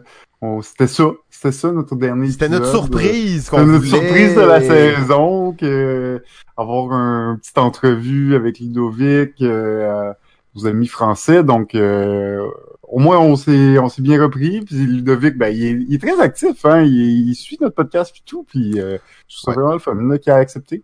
Ouais, non, c'est c'est vraiment très très cool. euh, C'était vraiment le fun. Fait que là, on, on est déjà, on va enchaîner les invités comme ça se peut Bam pas. bam bam. Euh, on, parce que on avait, on a des segments de chaque, mais là c'est trop pertinent. Donc, euh, alors le prochain invité, c'est euh, quelqu'un d'aussi exceptionnel. Bon, c'est sûr, on avait Ludovic Maublanc, ça va être dur à, à topper. Là. Je veux pas dire que les autres sont sont pas aussi intéressants, mais sont juste un peu moins exotiques. C'est des gens qu'on a invités souvent, qui sont nos favoris, qu'on connaît bien, qu'on sa- on, on a euh, une chimie légendaire avec eux. Alors, je l'amène tout euh, bonnement dans la salle Discord et on va commencer. Alors, il est présentement dans une conversation personnelle. Je crois on va attendre un tout petit moment. Je vais l'informer qu'on part ça. C'est nul autre que le poète du jeu, euh, un éditeur de marque. On pourrait dire euh, probablement euh, l'un des éditeurs les plus en vogue au Québec dans les dernières années. Il a sorti le jeu le mieux coté au Québec et je parle bien entendu du poète du jeu, Monsieur Christian Lemay, le boubou en chef du Scorpion masqué. Wow! Bonjour. Oh, Christian, c'est un Salut, salut. plaisir de te parler. Écoute, ça fonctionne, la technologie, j'arrive à la contrôler, j'arrive à l'apprivoiser. Hurrah. Oui, oui, c'est ça. T'es un peu robotisé par la vie, mais ce n'est pas grave. On comprend. Les vieilles personnes sont un peu plus lentes face à ça, mais c'est parfait comme ça. T'as fait tes tests de son, t'es là. On est vraiment content de te recevoir en ce temps, euh, en ces temps incertains. Mhm, mhm. Euh, donc peut-être juste pour pour se lancer comme ça, parle-nous donc un peu. euh, on sait bon, le Scorpion masqué était probablement à son pic euh, d'activité. Euh, on a lu ton ton résumé de, de l'année 2019, beaucoup de jeux qui sont sortis, beaucoup de de nouveautés, beaucoup de nouveaux pays, plein d'affaires et 2020 s'annonçait pour être une année très très très chargée. Euh, comment est-ce que ce début d'année se passe au, au, au niveau du Scorpion masqué avec tout ce qui arrive euh, dans le monde en ce moment? On avait un excellent début d'année encore. euh, disons que jusqu'au Festival de Cannes, ben, tout se déroulait selon ce qu'on avait prévu. Euh, on, est allé là-bas justement pour lancer, entre autres, Mia London et l'affaire des 625 fripouilles, un jeu dans la gamme Petit Monstre. Et puis euh, ensuite, on faisait aussi des démonstrations des jeux à venir, donc Master Words, euh, qui est le prochain jeu de la gamme des cryptos et c'était cool. On fait des démos aussi de Zombie Teens Evolution, qui sera la suite de Zombie Kids Evolution, qui est un, immense pour nous. Et euh, le vendredi 13 mars sortait en boutique, c'était la sortie officielle de Mia London, et c'est la journée où les confinements dans toute la francophonie, pardon, ont été annoncés, obligatoires, machin chose, ou à peu près. Et donc, ça a un peu fait un, gros stop. Ça a stoppé l'énergie, l'élan qu'on avait donné à Mia London. Et donc, ça, c'est un défi de taille parce que c'est pas facile donner, redonner du momentum à un jeu qui est déjà sorti. Hmm. Donc, comment on va y arriver. Euh, parce que là, ce sera plus une nouveauté. Le jeu va avoir déjà deux, trois mois quand les boutiques vont rouvrir. Mais euh, il n'y aura jamais eu la chance d'être vendu ou acheté euh, convenablement. Et évidemment, les éditeurs qui, depuis quelques temps, retiennent leur sortie, ben, tout le monde va se gavocher encore une fois. Euh, les éditeurs, mes collègues, ben, pour, pour placer leur nouveauté. Donc, ce sera un, bon défi qu'on a devant nous. Mais on a de la pandémie, du confinement, ben, nous, on travaille toujours à temps plein pour développer justement Masterworld et Zombie Teens qui vont sortir cet automne. Alors, on a été occupé euh, comme jamais. Ouais, ben effectivement, t'amènes un point quand on sait il y a tellement de jeux qui sortent, c'est tellement comme le, le buzz, hein, on est vraiment dans, dans ce mot-là, dans l'industrie, le jeu du moment, le buzz, euh, quand ton jeu vient de sortir, puis que là, t'as raté un peu ta porte d'entrée, on en parlait d'ailleurs juste avant aussi avec, euh, avec Ludovic, ça peut être un gros défi.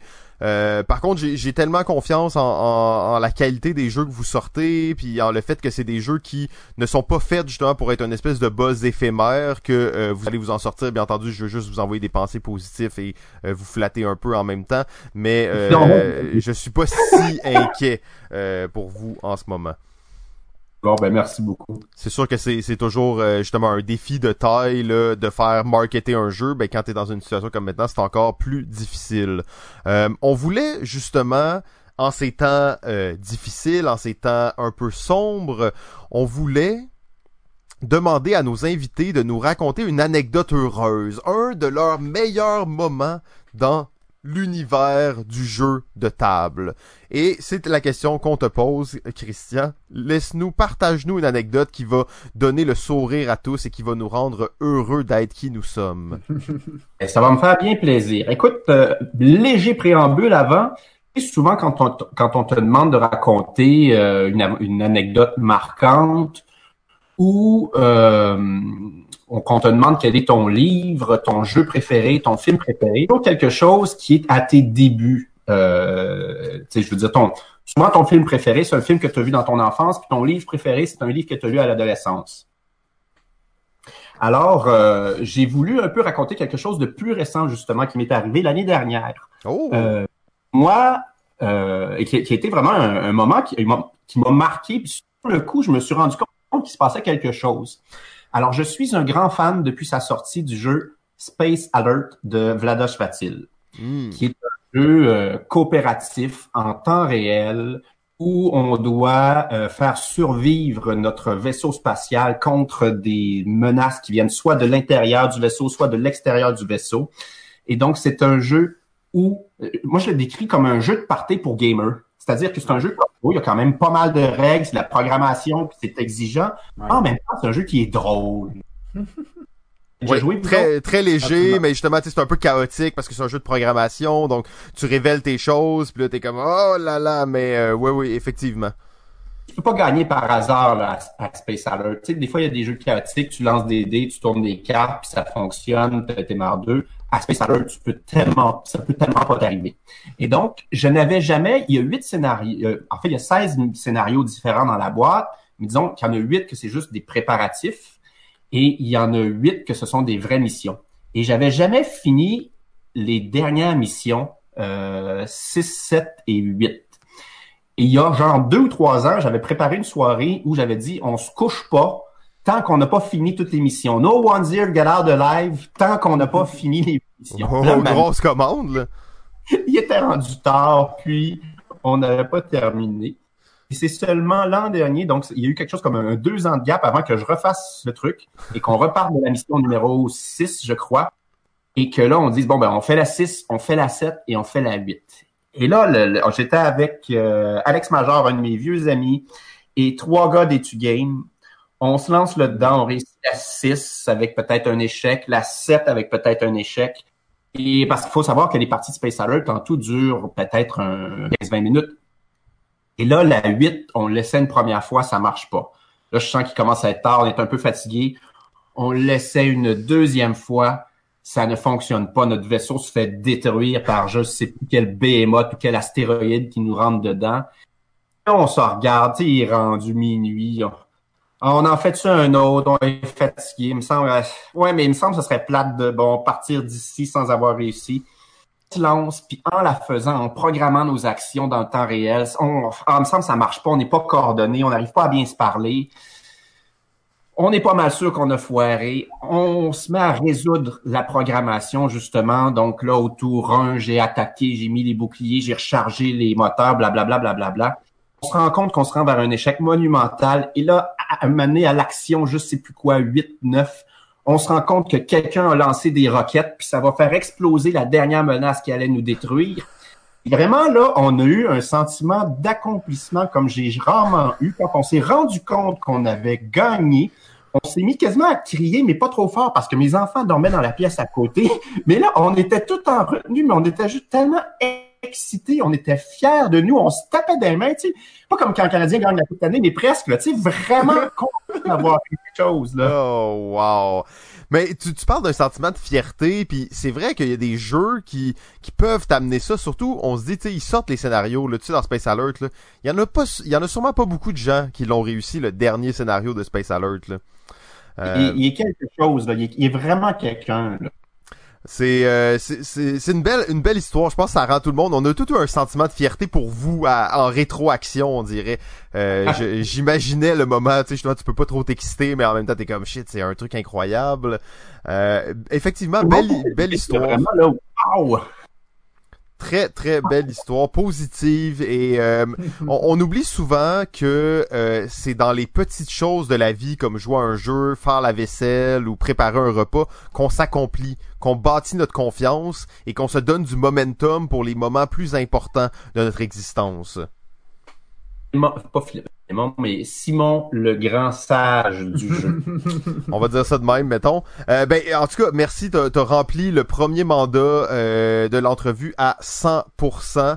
Euh, vraiment, euh, ça c'était une belle anecdote. Maintenant, on, on t'amène, on sait que toi, t'es là, t'étais très positif et tout ça, mais t'es un gars controversé à chaque fois qu'on t'a invité, on a eu des problèmes, il a fallu qu'on te censure, il a fallu qu'on gère des plaintes, qu'on fasse plein d'affaires par rapport à ça, mais on a quand même décidé de te réinviter et tu nous as promis un sujet controversé. Alors, je te laisse tout de suite te lancer et nous mettre le, la table pour ton sujet controversé.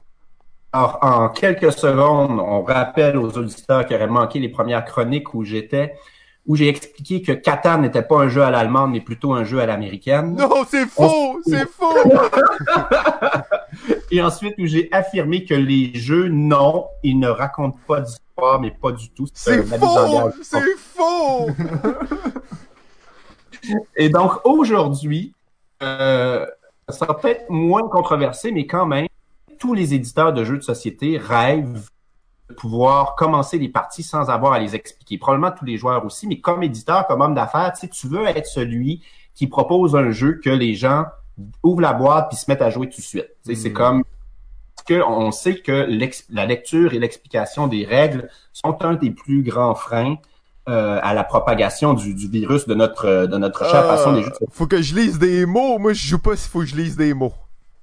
En plus, faut que tu les réexpliques, puis en plus, faut que quelqu'un comprenne, puis là, hey, la joie de la communication. Là.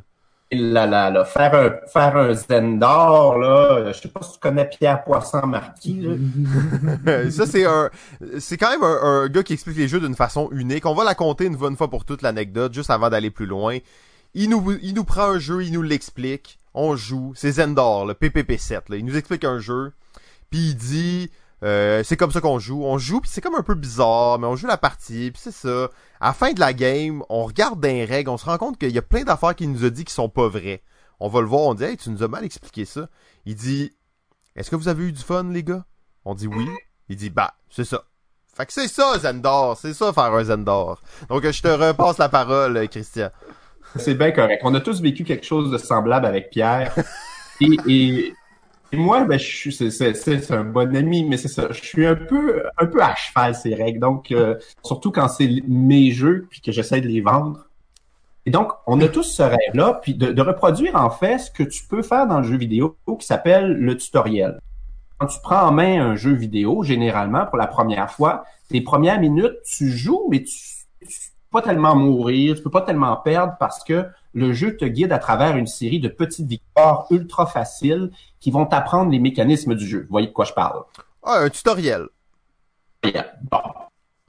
Ça, ben, dans le jeu de société, parce qu'évidemment, on est plusieurs dans le jeu de société à aussi faire du jeu vidéo, ben, il y en a qui ont eu cette idée-là. Puis tout le monde, on est plusieurs à se dire Waouh, c'est vraiment génial, il faudrait que nos jeux de société, ce- qu'on puisse les transmettre, les faire apprendre euh, comme si- par des tutoriels, comme on le fait dans le jeu vidéo.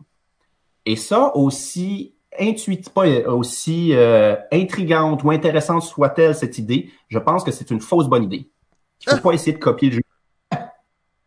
C'est vrai, ça? Tu t'es contre ça? Je vais te dire, je suis pas contre le principe, mais je suis contre de le transposer tel quel parce que ça marche pas. C'est une mauvaise. Je vais vous parler d'expériences que j'ai eues et attention, là, tout ce que je vais dire ici, non pas la qualité des jeux dont je vais parler, mais des tutoriels que j'ai expérimentés. Ok, c'est pas une faire le jeu que tu vas critiquer, là. On est clair là-dessus, c'est la, la façon dont on apprend les règles avec le tutoriel. Exactement. Donc, pourquoi est-ce que c'est pas une bonne idée? Ben, premièrement, moi, je l'ai essayé moi-même. C'est-à-dire que à Cannes, il y a quelques mois au festival en France, pour deux de nos jeux à sortir, soit Zombie Teams Evolution et Turing Logic, qui est un jeu de déduction qui va sortir en 2021, puis là, le titre va sans doute changer. On, ce sont des jeux pour qui, pour leur public, sont un petit peu compliqués. Zombie Teens, c'est pas un jeu qui est compliqué, mais deux points d'action, comprendre ce mécanisme-là, pas intuitif. Fait qu'on avait préparé un tutoriel. Et euh, Turing Logic, c'est un jeu de déduction vraiment hallucinant, mais qui n'est pas intuitif encore une fois. Donc, on avait préparé un tutoriel. Et chaque fois qu'on faisait jouer les gens à ces tutoriels-là, ben je le voyais bien dans le face, ils s'amusaient pas, il y avait pas de fun, puis je venais comme de, de me prendre une prise ou deux. Ouais, tu venais un peu de, de- d'enlever aux, gens le goût de jouer au jeu, ce qui devrait être le contraire, là, tu sais. Exactement. Donc, pourquoi c'est pas une bonne idée? Ben, d'abord, tu fais vivre une mauvaise expérience à tes joueurs. Ensuite, dans ce que j'ai vécu, c'est qu'au final, ça m'a semblé plus long de passer par le tutoriel que par la fameuse explication orale où je te redonne le cours, c'est quoi c'est quoi les règles du jeu. Ça m'a pris 75 minutes pour compléter les deux premiers tours du jeu This War of Mine. Une partie complète dure 13 tours. Ben, je m'excuse, mais après 75 minutes pour deux tours, j'avais pas envie de compléter les 11 tours suivants. This War of Mine, c'est tiré justement d'un jeu vidéo et c'est un jeu coopératif qui est vraiment extraordinaire, qui est d'un souffle impressionnant. là. C'est- c'est c'est- c'est vraiment très, très bien. Tu ne peux pas lire les règles parce qu'elles ne sont pas écrites. Il n'y a que le tutoriel. Ah ouais, eux, ils ont vraiment complètement barré l'accès aux règles. Oui, oui, oui, c'est ça. Et au final, qu'est-ce que ça a fait? Ben moi, j'ai j'ai joué deux tours en suivant le tutoriel, puis c'est vrai que, que après le premier tour, ça accélère beaucoup, mais, mais j'avais plus envie, j'avais plus l'énergie, j'avais mon élan était cassé. Et euh, et ça marchait pas. À l'opposé, on a la série. C'est sûr que c'est un jeu compliqué, donc je peux comprendre pourquoi tu es tenté de faire un jeu, euh, de faire un tutoriel pour ce jeu-là. Donc, à l'opposé, tu pourrais dire ben, peut-être que pour un jeu simple, ça serait une bonne idée. Alors, on a la série Fast Forward du créateur Friedemann Fries, euh, qui est un auteur allemand qui fait tout le temps des jeux verts. Cette série Fast Forward, c'est justement une série que tu sors le paquet de cartes de la boîte, tu retournes la première carte, tu lis, puis tu joues comme dans un tutoriel. Ben, ça n'a pas plus marché parce que c'est plus la règle est tellement simple, ça aurait été plus rapide de m'expliquer les trois actions possibles à mon tour que de me faire perdre 10 minutes à lire des règles pour faire des actions que je comprends pas à quoi ça sert. Hmm, fast forward, je dois avouer que je suis relativement d'accord avec toi, surtout que c'est des cartes recto verso écrit full petit avec plein de texte dessus. T'es quatre personnes autour de la table, tu sors la carte, faut que tu lises. C'est écrit en anglais, traduit un peu bizarre de l'allemand, puis t'es comme bah, c'est ça le jeu. Mais, mais en même temps, c'est ça le jeu, puis tu comprends seulement au bout de peut-être 10-15 minutes c'est quoi les enjeux. Alors que, euh, tu sais, c'est des jeux qui sont pas plus compliqués que c'est ce qui prend, que je suis capable d'expliquer en une minute et demie. Pourquoi c'est pas une bonne idée encore des tutoriels? Parce que j'ai plusieurs arguments. Vous pouvez m'interrompre et m'ostiner comme d'habitude, s'il n'y a pas de problème. On, on Euh, est en train de prendre des notes là. Oh, parfait. Ça peut être frustrant parce que en jouant à This War of Mine, j'ai fait plusieurs actions inutiles ou pas bonnes ou pas optimales parce que j'en comprenais pas les implications. J'ai mal joué. Et ça, ben, j'aime pas ça mal jouer parce que moi, ben, je joue un jeu pour gagner. La plupart des gens font ça aussi. Ça, c'est controversé. je joue mal à ma première partie d'un jeu qu'on m'a bien expliqué, ben, c'est de ma faute, je m'en veux, j'ai rien que moi à blâmer. Mais si tu m'amènes à blâmer le jeu, ben, c'est pas bon, là. J'ai vécu une mauvaise expérience parce que tu m'as mal expliqué le jeu. Pourquoi c'est pas une bonne idée? Encore l'historiel? Ben, parce que ça n'empêche pas les erreurs de règles. C'est ce qui devrait être euh, l'argument massue au final. Tu sais, c'est, tu, te, plantes quand même dans les règles parce qu'il y a des trucs que tu comprends mal quand même. Le tutoriel constitue un argument commercial indéniable à la vente. Hey, ça, ce jeu-là, c'est vraiment génial. T'as pas de règles à apprendre. Ouvre la boîte, tu sors le livret de règles, mets le matériel en place, puis tu commences à jouer tout de suite. Tu sais, déjà, t'as l'eau à la bouche, tu dis waouh, ça donne bien le fun. Au final, ça représente un risque commercial parce que premier retour sur le net font souvent sur leur première partie. Moins ludique que je donne là, mais il est commercial. Donc, non, mais en même temps, c'est très vrai parce que les, les même même euh, les gens en général ne jouent pas énormément à des jeux. Là. sais ils vont jouer. Ben, oui, ils jouent à beaucoup de jeux, mais la plupart des gens vont jouer une ou deux fois à un jeu. Donc, s'ils jouent une ou deux fois puis qu'ils jouent une partie un peu réduite, tutoriel, ben tu viens de, de, de, de mm. un peu de, comme tu disais, même de donner une moins bonne expérience à tes joueurs. Là. Oui, oui. Et le, le jeu Mech versus Minions, qui de l'univers de Leagues of Legends, qui fonctionne sur ce principe. Moi, comme j'ai été bien gros sur ce jeu vidéo, j'étais évidemment très attiré par ce jeu de société, surtout qui est dans un, d'un format complètement incongru. C'est une immense boîte, des figurines splendides, des illustrations extraordinaires. Et j'ai vu, pour vrai, une quantité astronomique, la vaste majorité des retours les gens disaient Ah oui, j'ai joué à Mech vs. Minion. Puis là, tout le monde dit C'est-tu le fun? Ah ben, j'ai jamais fait le tuto, c'était la discussion s'arrêtait là. Mais c'est. Je, m'excuse pour les gens qui ont posté de tels avis sur le net, mais c'est un peu débile. Je veux dire, t'as pas joué au jeu, puis tu te prononces dessus. Jouer à un tuto. Mais en même temps, on ne pourra pas empêcher ce genre de retour. Et donc, c'est te tirer dans le pied comme éditeur de proposer, comme tu l'as dit, une expérience réduite de ton jeu, parce que les gens, il y a bien des chances leur avis avant qu'ils aient joué au vrai jeu complet. Mm Oui, oui, ça c'est un point intéressant pour les pour les éditeurs de ce monde. Je pense que c'est à considérer, effectivement. Euh, les gens souvent vont se baser sur leur première partie pour décider s'ils aiment un jeu ou non. Exactement. Et les premiers retours d'un jeu, c'est un phénomène de psychologie euh, qui a été démontré maintes fois. Mais la première opinion qu'on donne d'un jeu ou de n'importe quel phénomène est déterminante. C'est-à-dire que si on te dit en amont c'était bon, il y a plus de chances que tu trouves ça bon, même si tu dis non, non, non, moi je suis capable de me faire mon idée. Euh, non, excuse-moi, tu as, un billet que tu, ignores, mais on est toutes faites de même. Et, euh, et donc, ça va être plus dur de casser cette première opinion que tu as, qui, que tu t'es même pas faite toi-même, mais juste parce qu'on te dit que c'était bon ou que c'était moins Plus difficile après ça de renverser cette, cette opinion que tu as. Ça, c'est vrai pour tout, sauf pour la dernière trilogie de Star Wars. Et on en discutera maintenant. Ouais, je suis bien ambigu là-dessus. Ouais, euh, je suis pas ambigu du tout. Mais euh, oui, euh, je, te laisse, je te laisse reprendre ton, ton propos. On prend une gorgée de bière. Alors, euh, pourquoi c'est pas une bonne idée encore les tutoriels? C'est parce que c'est après ça beaucoup plus difficile de retrouver un point de règle précis. On n'a pas joué depuis un certain temps et qu'on cherche seulement à se rafraîchir la mémoire. Normalement, les règles sont classées dans l'ordre. Voici les actions, euh, que tu dois. Voici la structure du tour, voici les différentes actions et voici les, icônes spéciaux que vous devez savoir. Puis, euh, si au contraire c'est fait comme un tutoriel, ben, les éléments sont pas classés de cette façon-là. Retrouver ce que tu veux, c'est pas facile du tout. Euh, puis c'est pour ça que souvent, ben, tu es poigné à faire quasiment deux, deux livrets de règles. Ton tutoriel, si tu veux en faire un, puis après ça, le livret des vraies règles pour ceux qui veulent juste se rafraîchir la mémoire ou qui sont à la recherche d'un point de règle précis qui sera pas placé là où tu le cherches dans le tutoriel.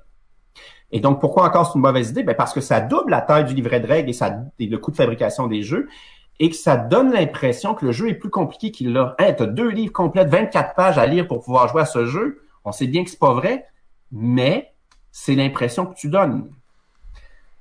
Et donc, pourquoi ça fonctionne pas le tutoriel dans le jeu de société? Ben parce que c'est deux médiums qui, qui bien qu'ils soient des jeux tous les deux, ils sont différents. C'est comme un roman puis un film. Tu peux pas adapter directement l'un à l'autre parce que c'est deux médiums différents. Il y en a un qui repose sur le visuel, l'autre qui repose sur les mots. Et que pour jouer à un jeu vidéo, t'as pas besoin d'en connaître l'entièreté des règles. Tu as juste besoin de connaître le fonctionnement. 99,9% des gens qui jouent à un jeu vidéo en ignorent une grande partie des règles tu sais que si tu appuies sur le bouton, ça va faire de quoi, mais tu sais pas dans quelle mesure, tu sais pas dans quelle proportion, tu connais pas les valeurs. Tu sais mm. que quand tu joues à StarCraft puis que ton unité attaque l'autre unité, tu lui fais des dégâts, mais tu sais pas combien de dégâts, puis c'est pas grave. Parce que t'as pas besoin de le savoir quand tu joues à StarCraft, combien précisément ça fait de dégâts, tu sais que ça en fait. Alors que quand tu joues à un jeu de société, tu es obligé de savoir combien ton attaque fait de dégâts parce que c'est toi qui vas aller enlever les points de vie de ton adversaire. Et donc, tu dois accumuler une un plus grand pourcentage des règles, alors que dans les jeux vidéo, tu sais peut-être en réalité 5% des règlements et le reste est caché parce que c'est l'intelligence artificielle qui le fait pour toi. C'est euh, un, très très très bon point. Euh, j'ai quelques arguments contre, bien entendu, mais euh, avant toute chose, j'aimerais quand même t'entendre parce que tu as, préparé tout ça, tu as bien réfléchi, comme toujours. Hein, un des invités exceptionnels qu'on a, il arrive ici avec des propos controversés, il fait chier tout le monde, et c'est ça. par contre, tu as sûrement une idée de quelle, alterna quelle, quelle est l'alternative à ça? Parce que c'est sûr qu'il y a des moyens d'apprendre des règles plus simples que s'asseoir puis lire les règles, ou non? Écoute, Simon, je t'aime tellement. Là, ça a l'air stagé, mais ça n'est pas pantoute. mon infolettre Scorpion masqué de mai 2020. OK? Et mon infolettre de juin 2020, donc le mois prochain, c'est effectivement qu'est-ce qu'il y a de bon dans le tutoriel ou qu'est-ce qu'on pourrait importer du tutoriel dans le jeu de société. Et il y a beaucoup d'éléments, justement, mais euh, qui, qui nous feraient non pas passer par un tutoriel, mais emprunter des formes du tutoriel. Tu veux-tu que je t'en nomme une? Ben oui, ben oui. Ah, ben là, juste, pour être sûr, pour résumer, là, pour les gens qui n'ont pas compris, là, il vient de nous dire, allez sur le site du Scorpion Masqué, abonnez-vous à l'infolettre, et vous allez voir que dans l'infolette, il y a plein, il y a deux articles complets en mai et en juin au sujet de comment adapter le tutoriel pour le jeu de table. Même mieux. On a maintenant un blog euh, où on va répertorier nos infolettes, donc toutes mes réflexions d'intellectuels qui je pensais qui intéressaient personne, puis que finalement, après être passé à, à balado ludique puis à à la radio des jeux, ben il y a plein de gens qui me disent Hey, ce que tu as dit sur Catan, c'est vrai que c'est pas un jeu à l'allemande? C'est vrai qu'il y a quelqu'un qui est venu me dire ça. ben oui, non, mais en même temps, c'est, ça en prend de, des, des, des, penseurs sur le, le, jeu et toi, t'es es un penseur naturel jeu. T'es un, un, éditeur et tout ça, mais à la base, t'es un intellectuel, un poète. tu T'as besoin de t'exprimer. Donc, euh, on, on, est une tribune pour toi. Ben c'est cool de savoir que ces réflexions-là vont être aussi sur le blog de on Scorpion Masqué. Euh, on va voir le blog du Scorpion Masqué. Donc, quelle forme du tutoriel fonctionne bien? Écoute, il y a beaucoup de jeux de type Legacy, qui sont des jeux qui évoluent, mais est-ce que la version finale de Zombie Kids Evolution est pas le vrai jeu ou le jeu complet, puis tout au long, je t'ai amené au vrai jeu? Ou encore comme un Mémoire 44, un jeu qui est conçu à base de scénarios, et que le premier scénario, la première partie, t'offre une petite part des possibilités, mais tout en étant un jeu quand même, un jeu fun et satisfaisant. Alors que le 13e ou le 14e scénario de Mémoire 44, ben là, t'as tout. T'as plus juste l'infanterie, mais t'as les tanks, t'as les ponts, t'as les montagnes, t'as, tout, tout, tout. Euh, qu'est-ce qui fonctionne bien aussi dans euh, les formes tutorielles? Je te dirais qu'il y a les jeux où les actions vont s'ajouter progressivement dans la partie.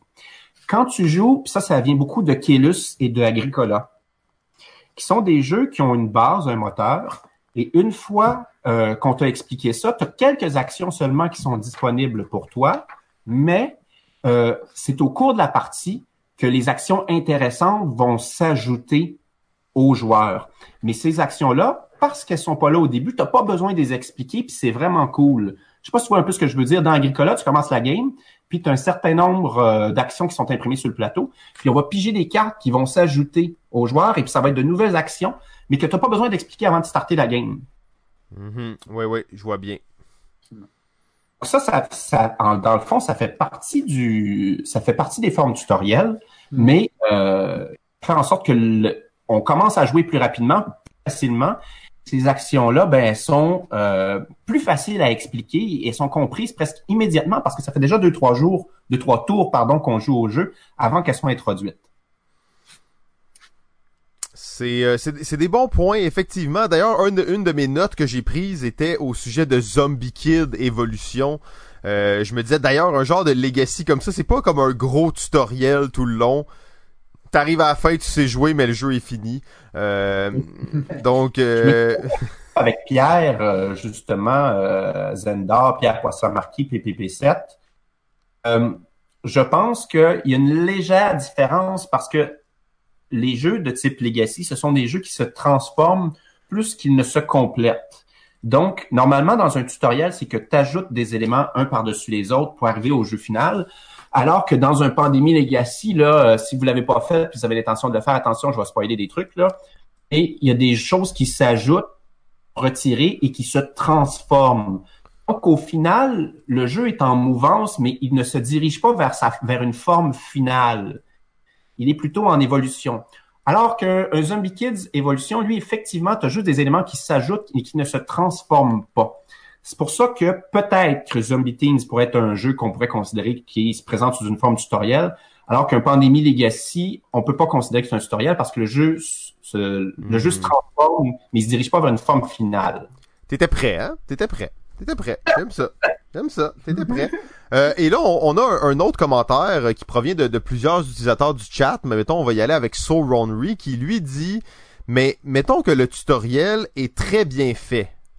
Euh, là, bien entendu, tu te donnes des trucs, mais on parle, mettons, d'un tutoriel classique, là, un, jeu qui, on parle de tous les tutoriels, les tutoriaux que tu parlais tantôt, mais que l'expérience de jeu est vraiment le fun. Est-ce que ça pourrait être une espèce d'alternative, justement? Bien sûr. Et là, je parle, comme j'ai dit en ouverture, d'expérience que j'ai eue. J'ai pas joué à tous les jeux dans lesquels il y a des tutoriels.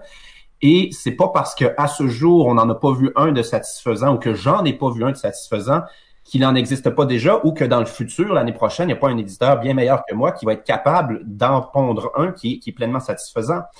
Euh, et donc, oui, ça se peut, mais pour l'instant, j'ai pas vu de, de, de trucs euh, qui étaient sur la coche, disons-le ainsi. Ouais, ouais, ben ça, ça pourrait d'ailleurs, puis on le voit de plus en plus, probablement que ça va être une tendance là, qui va continuer d'arriver, même si peut-être c'est, comme la fausse bonne idée. Euh, il va tout avoir emmené un éditeur qui va tomber sur une formule qui va faire que ça marche très bien. Euh, sans que ce soit trop lourd. La question c'est est-ce que c'est mieux pour des jeux vraiment simples, est-ce que c'est mieux pour des jeux vraiment compliqués? Euh, tu sais parce que tu parlais de mémoire 44 euh, et tous les gros jeux de campagne, euh, ça fait des années là qu'on utilise cette technique-là de présenter des éléments réduits puis de les bonifier à chaque partie de la campagne. c'est une technique qui fonctionne, qui est qui, qui est efficace puis qui demande pas trop de de, de modifications dans le jeu non plus là. En fait, c'est là où il y a un peu... Euh, est-ce que Mémoire 44, c'est un tutoriel ou pas? Parce que euh, un vrai tutoriel, c'est qu'on te guide, j'aurais dû le définir en ouverture, euh, je suis pas un bon universitaire là-dedans. un tutoriel, c'est que chacune de tes premières actions est dictée par le jeu, ou à peu près, mais on te dit pas c'est quoi les conséquences, tu les découvres. Et, et, dans Mémoire 44, explique les règles, on va jouer au jeu, on va jouer le premier scénario, et il y a un certain nombre de règles, et euh, tu, vas, tu vas avoir vraiment joué à un vrai jeu, tu vas avoir pris l'entièreté de tes décisions. Euh, et après ça, ben, au scénario 2, tu vas rejouer avec les mêmes règles, puis on va t'ajouter un truc. Alors, est-ce que c'est vraiment un tutoriel ou pas? Ça correspond hmm. pas tout à fait à la définition sans en être complète, sans y être complètement étranger. Là. C'est familier. Ben, j'aime bien justement là, effectivement, tu l'as défini de façon intéressante. Euh, tu fais les actions sans en connaître les conséquences. Euh, ce qui marche totalement comme tu disais dans le jeu vidéo, tu pèses sur un bouton pour sauter, tu sais pas à quelle hauteur tu vas sauter, tu sais pas exactement comment tu vas sauter, tu sais juste que tu vas sauter, euh, alors que dans un jeu de table, c'est pas exactement ce genre de, tutoriel là peut-être qu'on devrait adapter. Euh, parce que dans un jeu de table, l'information est pas secrète, on en parlait un peu à l'autre épisode, tu ouvres un squelette et tu regardes tout comment il fonctionne, euh, faut que tu comprennes son fonctionnement avant de te lancer. Euh, un, autre chose qui est pas vraiment un tutoriel, mais qui, qui rentre un peu là-dedans, ça serait les, les règles euh, vidéo. Donc, les, les, au lieu de lire le livret de règles, ça serait d'avoir une explication vidéo des règles. Ça, tu situes ça à quel endroit exactement par rapport à ta réflexion? Euh, ben, ça me semble à peu près l'équivalent de, de la personne qui t'explique les règles, mais c'est enregistré d'avance. Hmm. Donc, euh, est-ce que c'est... Ça me semble pas du tutoriel, ça me semble une explication de règles préenregistrée, tout simplement. Mais j'ai pas trop, pardon, j'ai pas trop réfléchi à la question euh, plus en profondeur. Et toi, JF, t'as-tu une, une réflexion sur les, les, les, les tutoriaux, justement, dans les jeux? Je sais que t'es un, un fan de Andor dans le temps. Euh, Legend of Endor, qui était comme un des premiers jeux à avoir amené cet aspect euh, tutoriel. Ouais, puis ça me ça m'a d'ailleurs surpris de de pas nécessairement avoir plus de jeux qui, qui prennent ce, ce path-là. J'avais jamais vraiment analysé pourquoi puis s'il y avait des raisons euh, à ce niveau-là. C'est vrai que je pense je pense que c'est pas tous les jeux qui s'adaptent bien euh, à une extension. Après, euh, euh, pardon, un, un tutoriel. Et je, je pense que le tutoriel, euh, je pense que ça reste que c'est pas nécessairement fait pour tout le monde. Euh, le problème de, que je vois du tutoriel, c'est parce qu'il y a un tutoriel, tu vas faire jouer un jeu trop compliqué à quelqu'un euh, qui devrait pas jouer à ce jeu-là parce que c'est peut-être pas son niveau ou tout, mais parce que tu lui dis il y a un tutoriel et tu y fais jouer quand même. Tu sais, ou il joue à ce jeu-là alors qu'il a- il aurait dû jouer à d'autres choses avant ou c'est un jeu un peu trop compliqué parce que quand on est rendu au point où on veut mettre des tutoriels, c'est généralement parce que il y a beaucoup de règles, tu sais. Mm. Puis c'est justement pour les apprendre progressivement. Euh, donc ça c'est peut-être la, la l'autre côté là de la médaille, c'est ben oui des joueurs qui jouent à des Sword of Mine mais qui ont jamais joué à Pandémie mettons avant, euh, ils vont trouver ça rough là, le tutoriel. C'est pas fait pour eux là pour autant, tu sais. fait que, Ils vont trouver rough le jeu final. Et moi qui ai joué à Pandémie, puis tu sais, je note tous les jeux auxquels je joue, donc j'arrive à 2000 bientôt, j'ai une certaine expérience.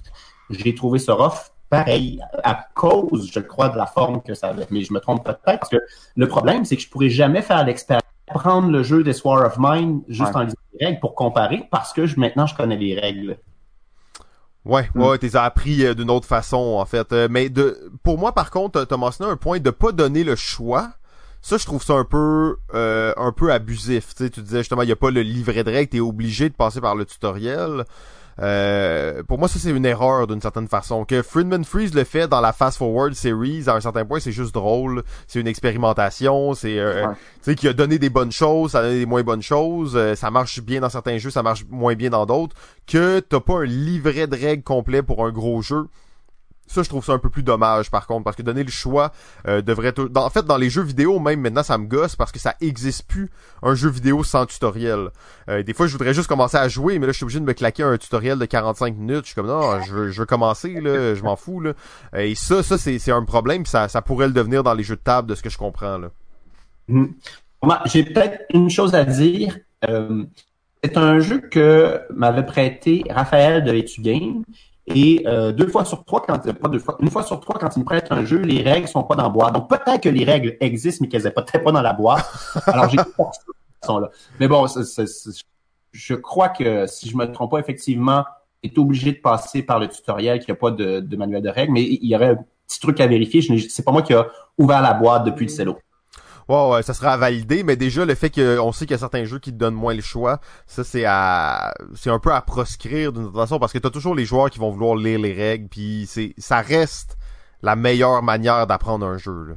Il y a pas de, y a pas de meilleure manière, même te le faire expliquer, c'est moins bon que de lire les règles. Euh, on sait, la lecture est une activité cognitive qui est très différente de toutes les activités cognitives qu'on peut imaginer. Donc, lisez plus, lisez euh, plus souvent. Euh, ça, ça fait pas le tour parce que j'avais un dernier point que je voulais mentionner. Je voulais pas mettre Christian dans l'eau chaude trop trop. C'est quand même un, ami de l'émission et tout ça. Euh, euh, donc je vais poser cette question-là d'une façon vraiment correcte. Il y a un jeu en ce moment qui va sortir très bientôt, qui est peut-être le Kickstarter le plus qui a ramassé le plus d'argent au Québec dans le monde des jeux de société. Et je sais qu'il travaille sur un- une version euh, tutorialisée du jeu unique avec et qui est très très très influencé du jeu vidéo. Il s'agit bien entendu du jeu Assassin's Creed Brotherhood. Euh, donc je sais qu'eux, ils ont, ils ont une version vraiment très particulière d'un tutoriel avec des tokens, avec pour te rappeler des choses. Je sais pas si tu as eu la chance d'essayer cette, euh, cette version-là. Moi, j'ai fait euh, j'ai fait le scénario, je me souviens plus combien, trois ou quatre, un truc comme ça. Donc, en fait, tu vas un peu à la façon d'un mémoire 44, euh, apprendre le jeu en faisant une succession de parties. Sauf que je te dirais que les, les parties que tu vas faire sont, sont probablement plus courtes et plus simples parce que, ben là, évidemment, Mémoire 44, c'est un jeu d'affrontement, donc deux joueurs se canardent dessus, la est réglée en fonction de l'adversaire que tu as devant toi. Euh, maintenant, Assassin's Creed, c'est un jeu qui est coopératif, donc c'est le jeu qui set sa propre difficulté. Oh, on t'a perdu euh, quand, pendant quelques secondes. Excuse-moi, Christian, je vais te laisser reprendre ta phrase, ça, ça a coupé un petit peu. Quels étaient les derniers mots que vous aviez entendus? Un jeu qui set sa propre difficulté, qui est un jeu coopératif. Ça, Assassin's Creed, ça set sa propre difficulté. Les premiers scénarios sont assez faciles, voire euh, impossibles à perdre, je pense, si, si tu as un peu d'intelligence. Euh, maintenant, désolé si vous avez perdu. Désolé si vous avez perdu ou très malchanceux parce qu'il y a quand même une part de hasard non négligeable dans les dés, euh, mentionnons-le. Donc, je j'ai pas assez joué à ces premiers scénarios-là en série pour me prononcer. Donc, euh, je suis désolé, je vais faire un politicien de moi-même. Non, non, tu t'en es, bien tiré, tu t'es extirpé de ça comme un champion, comme un lézard. Euh, reste que c'est ça, eux, ils ont un système que j'ai pas beaucoup vu dans d'autres jeux, euh, mais pour le tutoriel, qu'est-ce qu'ils ont amené comme idée, qui, reste à, valider est-ce que ça fonctionne ou non?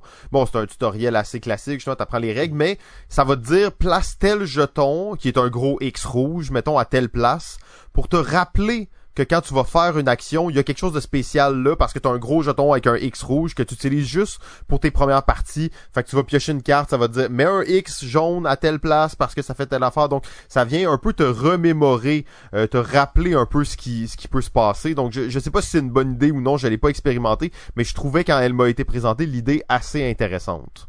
Mais je pense que c'est beaucoup un aide-mémoire aussi, quasiment plus qu'un tutoriel, euh, ce dont tu parles, parce que c'est les objectifs souvent qui sont identifiés De cette façon, que ce soit dans V Commando ou dans, euh, dans Assassin's Creed. Ok, super. Ben c'est ça, ça c'est nos, nos, amis du Triton Noir justement qui euh, qui font ça. Alors, ben Christian, euh, je, je, vais te laisser un, un, petit mot pour conclure sur les tutoriels. On a on a pas fait le tour. C'est un sujet large et c'est un sujet surtout qu'on sait, euh, juste avant on parlait des tendances du futur, j'ai hésité longtemps à dire qu'une des tendances du futur va être la tutorialisation euh, des jeux euh, de table avec des échecs ou non, je sais pas, mais je vais te laisser un, petit mot pour, pour nous amener ta réflexion à une conclusion. Ben écoute, je pense que tu as raison de dire que c'est quelque chose qui va être parce que, qui va être de plus en plus fort parce que on voit qu'il y a une pas une fusion entre le jeu vidéo et le jeu de société, mais l'un emprunte à l'autre de plus en plus. Ça, c'est certain. Euh, et on sait aussi que les gens ben, lisent moins et que les règles sont un obstacle, donc on veut amener les gens à lire de plus en plus. Donc oui, effectivement, ça va être une tendance. Euh, J'ose croire que on va savoir, comme éditeur de jeux de société, s'améliorer, profiter des erreurs des autres ou de nos, de nos propres erreurs pour améliorer les formes tutorielles. Puis je pense créer celle qui correspond au médium qui est le jeu de société. Euh, puis, ben, comme je le disais, comme tu m'as posé la question, on a déjà des exemples de, en fait, on va même former peut-être les jeux de société pour qu'ils s'apprennent mieux. Hmm. Donc, avoir plus de jeux à la euh, à l'agricola et qui illustrent pas que ce sont des jeux simples, au contraire, c'est des jeux plus compliqués, mais des jeux qui sont plus faciles à apprendre à leur première partie. Euh, je réfléchis parfois, tu sais, euh, Martin Wallace, je sais plus quel jeu, est-ce que c'est a, Few Acres of Snow? Mais tu as 11 actions différentes à apprendre au début, avant de commencer la partie. Ça me semble tout à fait insensé. Alors que on pourrait faire, je reviens au même exemple, euh, comme un agricola, où tu as plutôt, ben, ça, ça fait du bois, ça, ça fait de la pierre, puis ça, tu prends du roseau, puis ça, ça te donne euh, ça te donne trois de bouffe. Merci, bonsoir. Mais tranquillement, je vais te rajouter des éléments qui te permettent des actions plus subtiles. Donc, le jeu lui-même est formé comme un long tutoriel. Et ça, je pense qu'on euh, ben, ça, on va, le jeu de société va développer son propre tutoriel et va peut-être en hmm. fait faire des chansons. Ouais, ouais, ben c'est, c'est intéressant euh, co- comme, point dans le fond que tu, tu dis que les, puis on le voit déjà, il y a plein de jeux qui sont faits comme ça, mais que le, le, le jeu va s'adapter, va se transformer pour que ce soit plus simple à être appris. Et d'ailleurs, c'est, c'est une tendance qu'on voit de plus en plus des jeux, des règles qui tiennent sur une page, des jeux qui s'apprennent en cinq minutes. Euh, c'est ce que beaucoup d'éditeurs recherchent aussi. On pense à la plupart des jeux de cartes ou des jeux de, de tuiles, ça va être ben le jeu, c'est ça, c'est simple. Tout le reste, c'est sur les cartes. Dans le fond, fait que la carte, te dit une nouvelle action que tu pouvais pas faire. Ça te dit une nouvelle façon de faire telle chose. Donc euh, ça, c'est, c'est, je pense, effectivement, une manière intéressante de voir l'apprentissage des jeux. Donc, euh, ben, messieurs, je, vous remercie beaucoup de votre invitation. Ben merci surtout à toi de l'avoir accepté. Euh, c'est c'est toujours un plaisir quand tu viens. T'amènes toujours des sujets justement qui sont qui sont réfléchis, qui sont intéressants, qui sont intelligents. Euh, ça va être inscrit dans la description de l'épisode, mais vous pouvez continuer ces réflexions-là, suivre la, la conversation avec euh, Christian du Scorpion sur son blog, sur le Scorpion masqué, sur l'infolettre aussi. Euh, c'est c'est quelqu'un qui connaît très bien les mots. Hein. C'est un, un universitaire euh, diplômé, euh, reconnu par euh, l'académie. Donc, euh, on sait que d'ailleurs, il a écrit un recueil de poésie euh, qu'on va garder pour une prochaine fois, euh, malheureusement. Donc, ben Christian, encore une fois, on, on, a- on- on doit juste terminer sur une chose. Félicitations pour euh, ben pour tout ton travail, bien entendu. Tu es un éditeur qu'on apprécie tellement, mais félicitations pour Décrypto. Merci, c'est un travail d'équipe. Hein. Il y a, Ouais, ouais, Il y a on sait, puis il y a une équipe logistique derrière. euh, on sait qu'il y, a- qu'il y a plein de gens qui sont intégrés. Les félicitations ne sont pas 100% pour toi, euh, même si t'en, t'en mérites une grosse partie. Mais félicitations à, à toi, à l'équipe qui a travaillé là-dessus. Mais tu mérites autant de félicitations que chaque personne qui a travaillé là-dessus. C'est pour moi un point tournant dans l'histoire du Québec euh, ludique et euh, nous voulons le souligner le plus souvent possible. Ben, je, je vous remercie infiniment et je vous retourne l'appareil pour votre balado. C'est très intéressant. Je vous écoute. Ben, c'est très cool. Donc, euh, ben, on, on te souhaite une bonne soirée. On te remercie encore Merci une fois beaucoup. et on, Ouais. s- on va tout de suite passer à notre prochain invité sans plus tarder. Donc, euh, merci beaucoup à Christian du Scorpion Masqué. Merci beaucoup. Bonjour. Bye bye. Wow, GF! Chaque fois qu'on reçoit du monde, c'est le fun! Hey, là, là, qui, qui, qui- Non, non, j'étais pas prêt pour un sujet de même, là. C'est vrai que c'est une bonne question, là. le- la tutorialisation, ça va me, ça va me donner euh, de quoi penser, en fait. euh.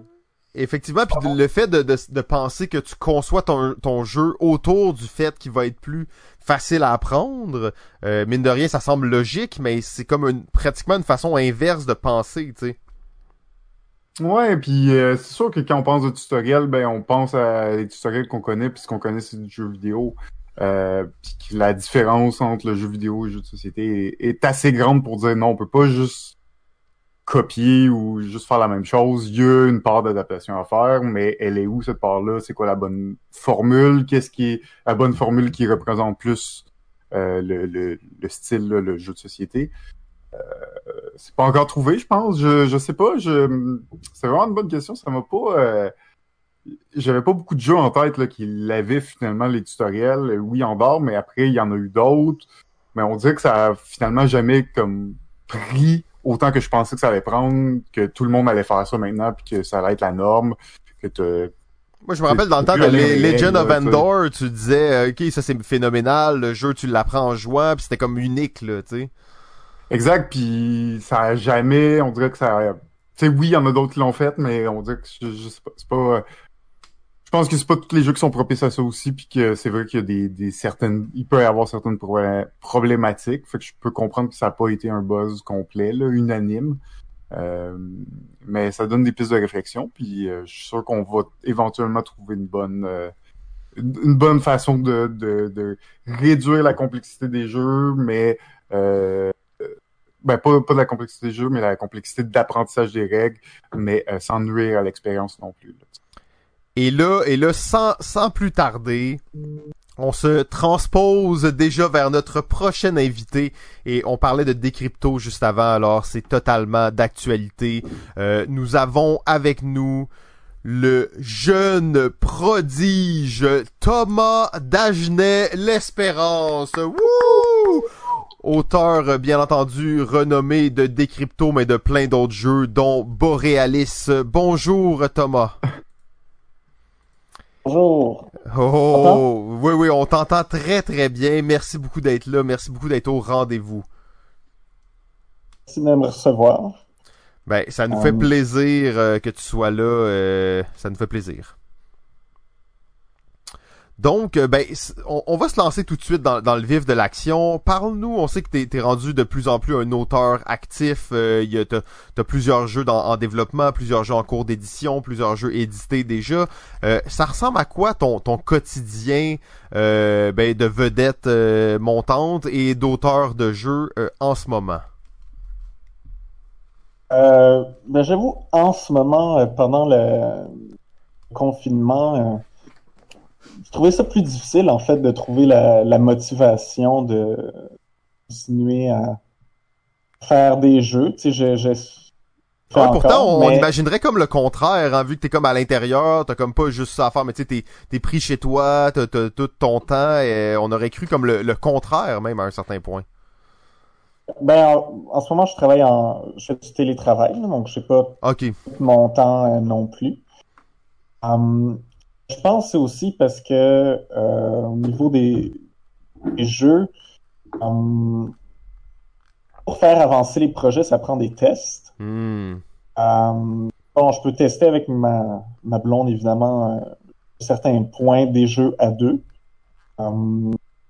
C'est sûr que ça, ça limite euh, pas mal les tests potentiels que je peux faire. Puis, normalement, on avait un groupe de tests, puis on se rencontrait une fois par semaine. Il, y a, aussi d'autres tests, des fois, à l'extérieur de ça. Puis là, comme c'est arrêté, euh, c'est sûr que ça enlève un peu de cette motivation que d'avoir le test à chaque semaine. C'est De perdre la routine puis l'habitude, euh, les petites habitudes là qui. Ouais, ben, ça donnait comme un, un objectif de, OK, Ouais. pour la semaine prochaine, ben, il faudrait que j'ai avancé le projet. Si j'ai pas mal terminé des affaires, il faudrait que j'ai quelque chose de nouveau à présenter. Euh, il y avait comme un- à chaque fois un mini objectif. Ouais, t'as comme un peu de Euh, pression de, de, de faire les changements, d'avancer, de l'améliorer, tu sais. Et c'est ça, c'est ça. Euh, Ah. Donc là, comme il n'y a plus ça, ben, en fait, un peu plus difficile, euh, ben, le côté de la, de la motivation.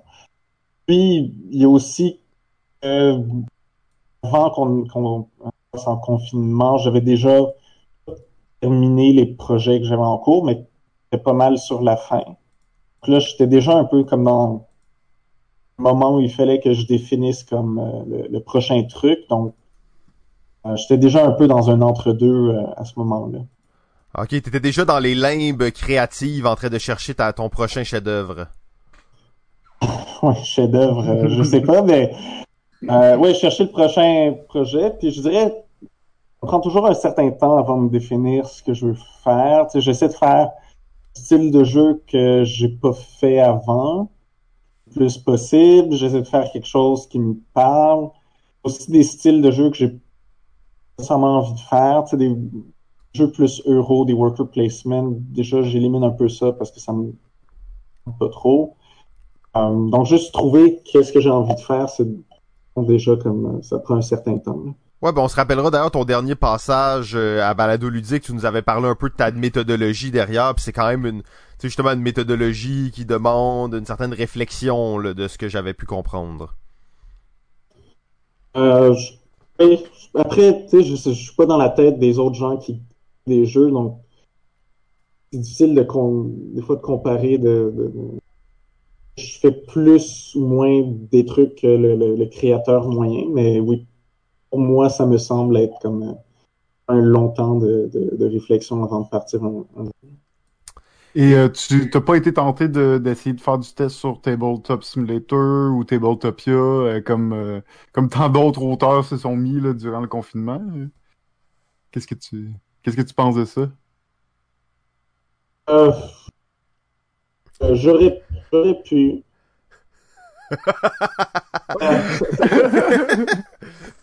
JF, il s'en vient, il te chicane. Hey, Thomas, tu y as pas pensé? Pourquoi t'as pas fait tes tests là-dessus? Et ben, plus, en ce moment, tu sais, si on, tu me disais, OK, on va être confiné pendant euh, encore les trois prochains mois, At, euh, tu sais, je pense que je me donnerais le trouble d'apprendre ces outils-là, parce que c'est tout importé aussi, tous tes fichiers graphiques, toutes les, euh, s'assurer qu'ils soient euh, dans le bon format, tout, tout ce gossage-là que j'ai pas vraiment envie de faire. Ouais, c'est sûr qu'il y a Um, comme une, une, une courbe d'apprentissage là, qui te dit est-ce que tu le fais juste pour ça, pour euh, les trois prochaines semaines, ça vaut-tu la peine, ou euh, tu te lances là-dedans pour, euh, pour un peu plus long terme. Là? Euh, ben, c'est ça. Ouais. Euh, on on, on t'a invité, et comme tous nos invités aujourd'hui, on voulait être positif parce que là, on parle de ça, tu sais, puis sérieusement, ça me déprime. Thomas a pas fait de nouveaux jeux pendant les deux derniers mois. Shit! C'est pas croyable, qu'est-ce qu'on va faire?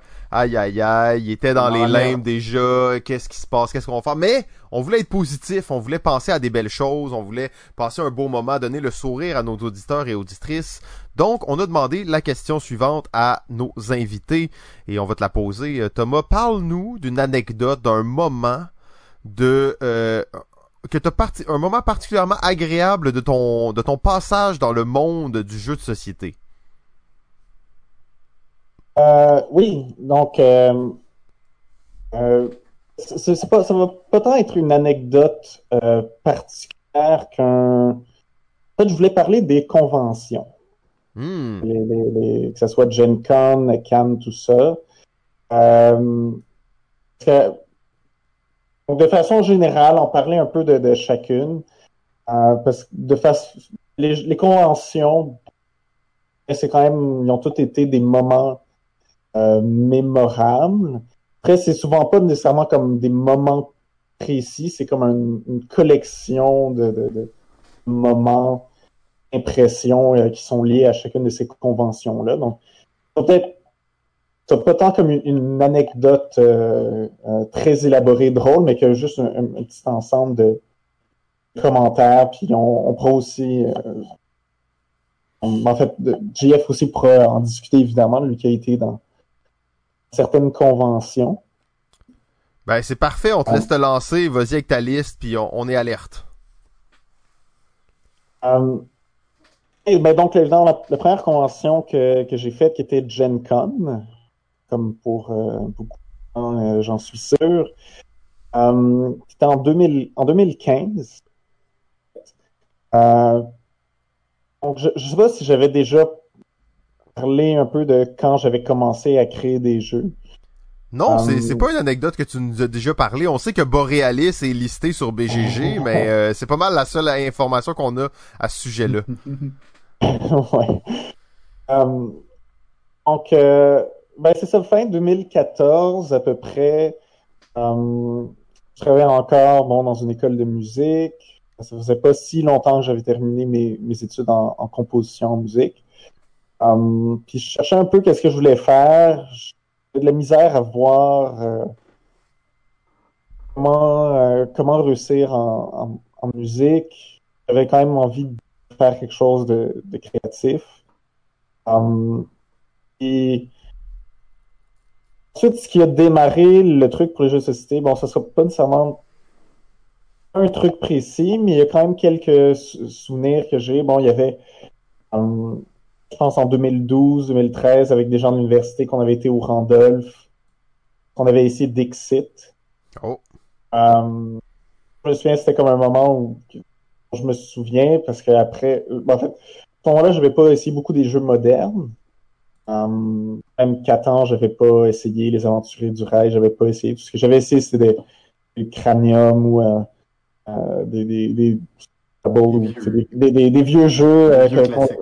Ouais, c'est ça qui prenait la, la poussière dans les armoires euh, chez mes parents ou chez mes parents.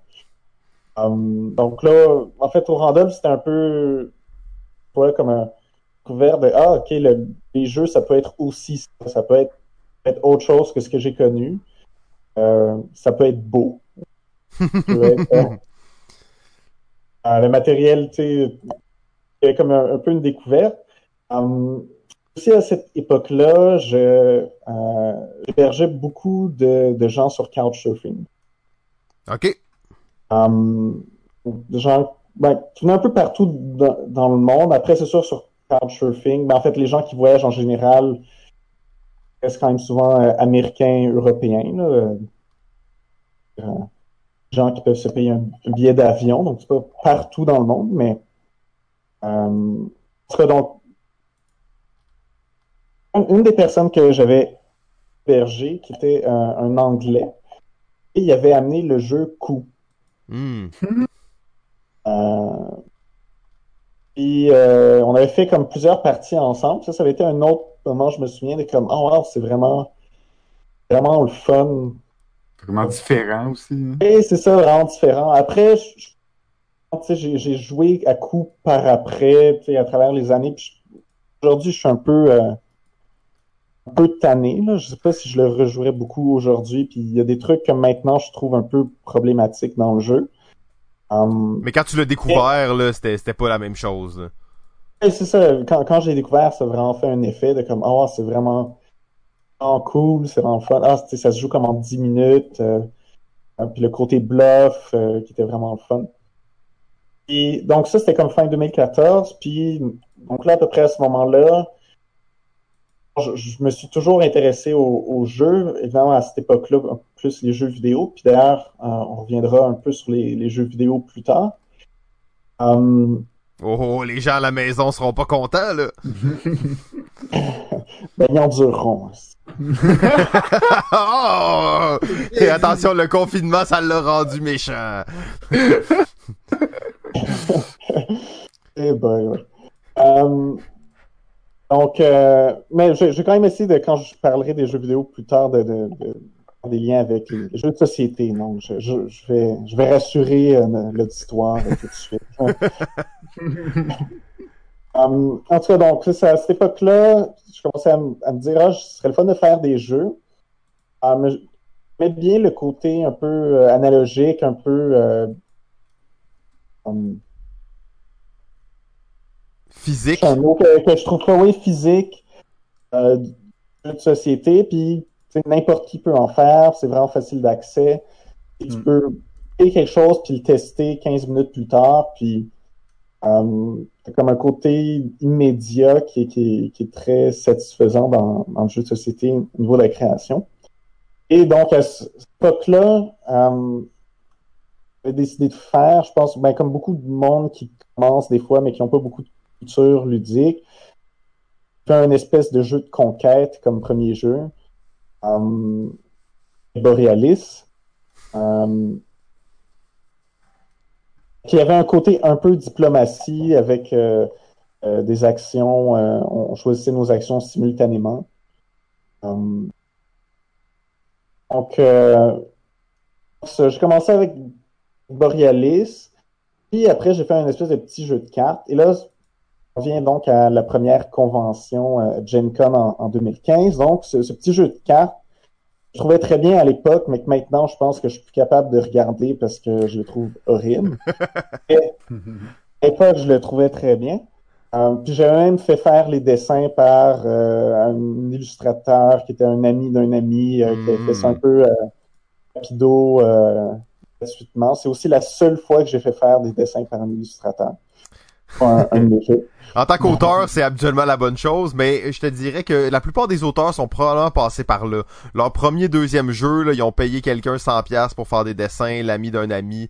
Euh, finalement, ce jeu-là est sur les tablettes quelque part. Là.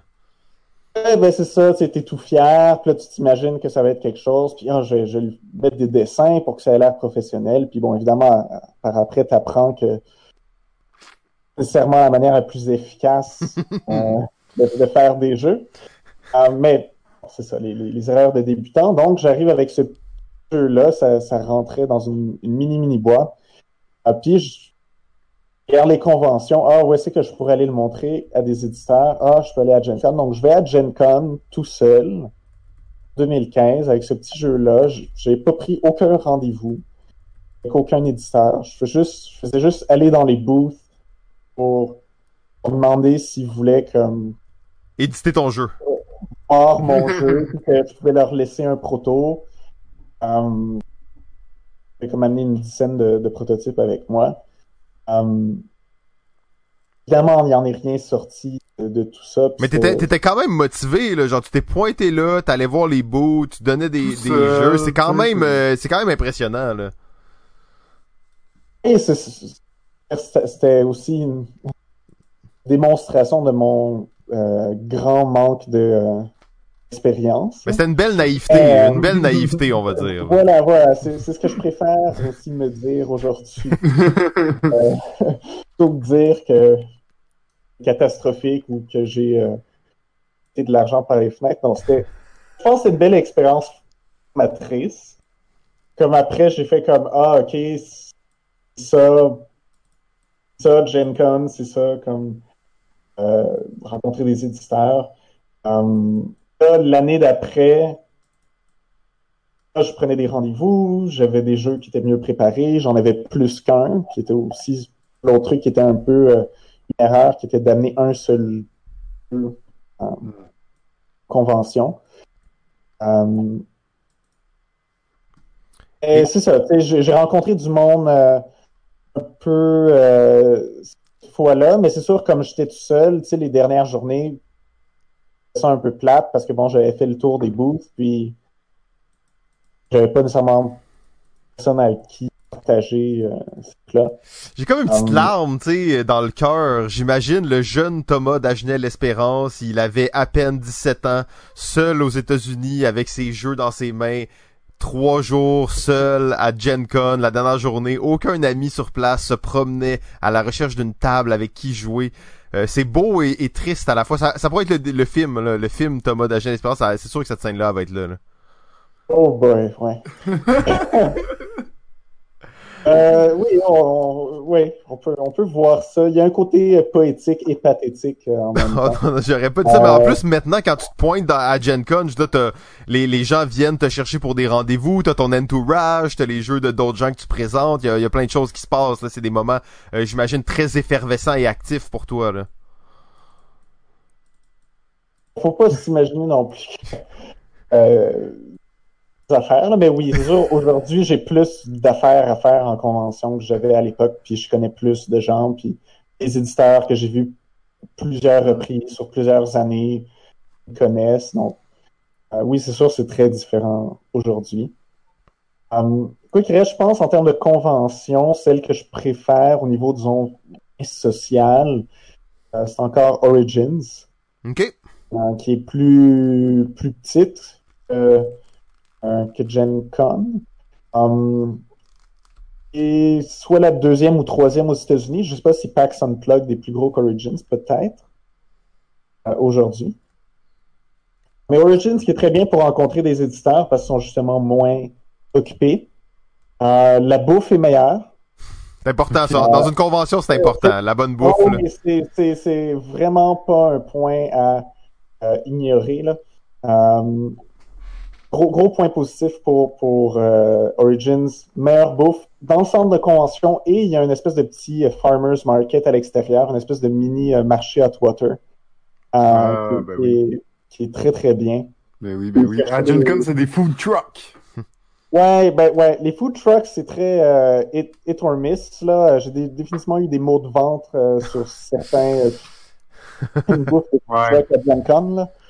Euh, C'est faire attention. américains, hein. Fait que euh, les choix, euh, ça reste relativement limité.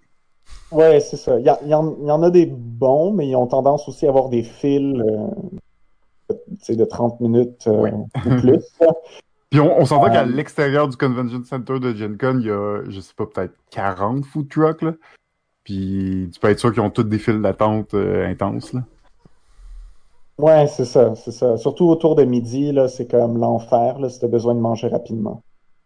Um, mais ouais, Origins, que j'ai comme un meilleur souvenir au niveau social. Mais en partant Origins, aussi, t'as un bar qui est euh, dans l'hôtel qui est comme annexé au, centre de convention, qui est le Bar on Two, um, où le monde va là boire le, soir. Donc, il y a déjà comme un endroit social de rassemblement comme par défaut pour la convention. Tandis que Gen Con, étant donné la grosseur, c'est un petit peu plus percé. Hmm. Um, mais il y a beaucoup de gens qui vont au Marriott ou euh, dans les hôtels euh, autour de là. Um, mais aussi Origin, j'ai des bons souvenirs de, euh, de parties de, avec, avec euh, ben, la première fois que je suis allé, qui était avec Fabien, euh, Fabien Aon, qui est un autre des, euh, des designers euh, avec qui on, on se rencontre les lundis. Euh, puis les années d'après avec Brian et, et, et euh, d'autres euh, Origins. Donc, il y avait en plus ce fun d'être avec d'autres Québécois, Mm. euh, mais aussi des parties avec et c'est ça les, les les Québécois, mais aussi avec des Américains. Euh, la première année, euh, je me souviens de, de, de parties incroyables de Secret Hitler À, 9 ou 10 joueurs, euh, puis Fabien était là. Et euh, tu sais, souvent, des- fois dans les parties de Secret Hitler ou ce genre de jeu-là, bon, c'était avec du monde un peu gêné. Des fois, tu finis par spotter un peu les, méchants juste parce qu'ils sont un peu plus pressés, tu sais. Là, vraiment une partie où tu avais des gens comme qui mettaient beaucoup de théâtre, puis qui mettaient euh, Hmm. Beaucoup d'acting, puis à la fin, quand les, les méchants étaient révélés, c'était vraiment comme une, une surprise, puis un, un- un sentiment de trahison, de comme, voyons, je te croyais, je faisais confiance jusqu'à la fin. Des vraies bonnes des- parties, là, où Oui, t'as- des- l'attention, là.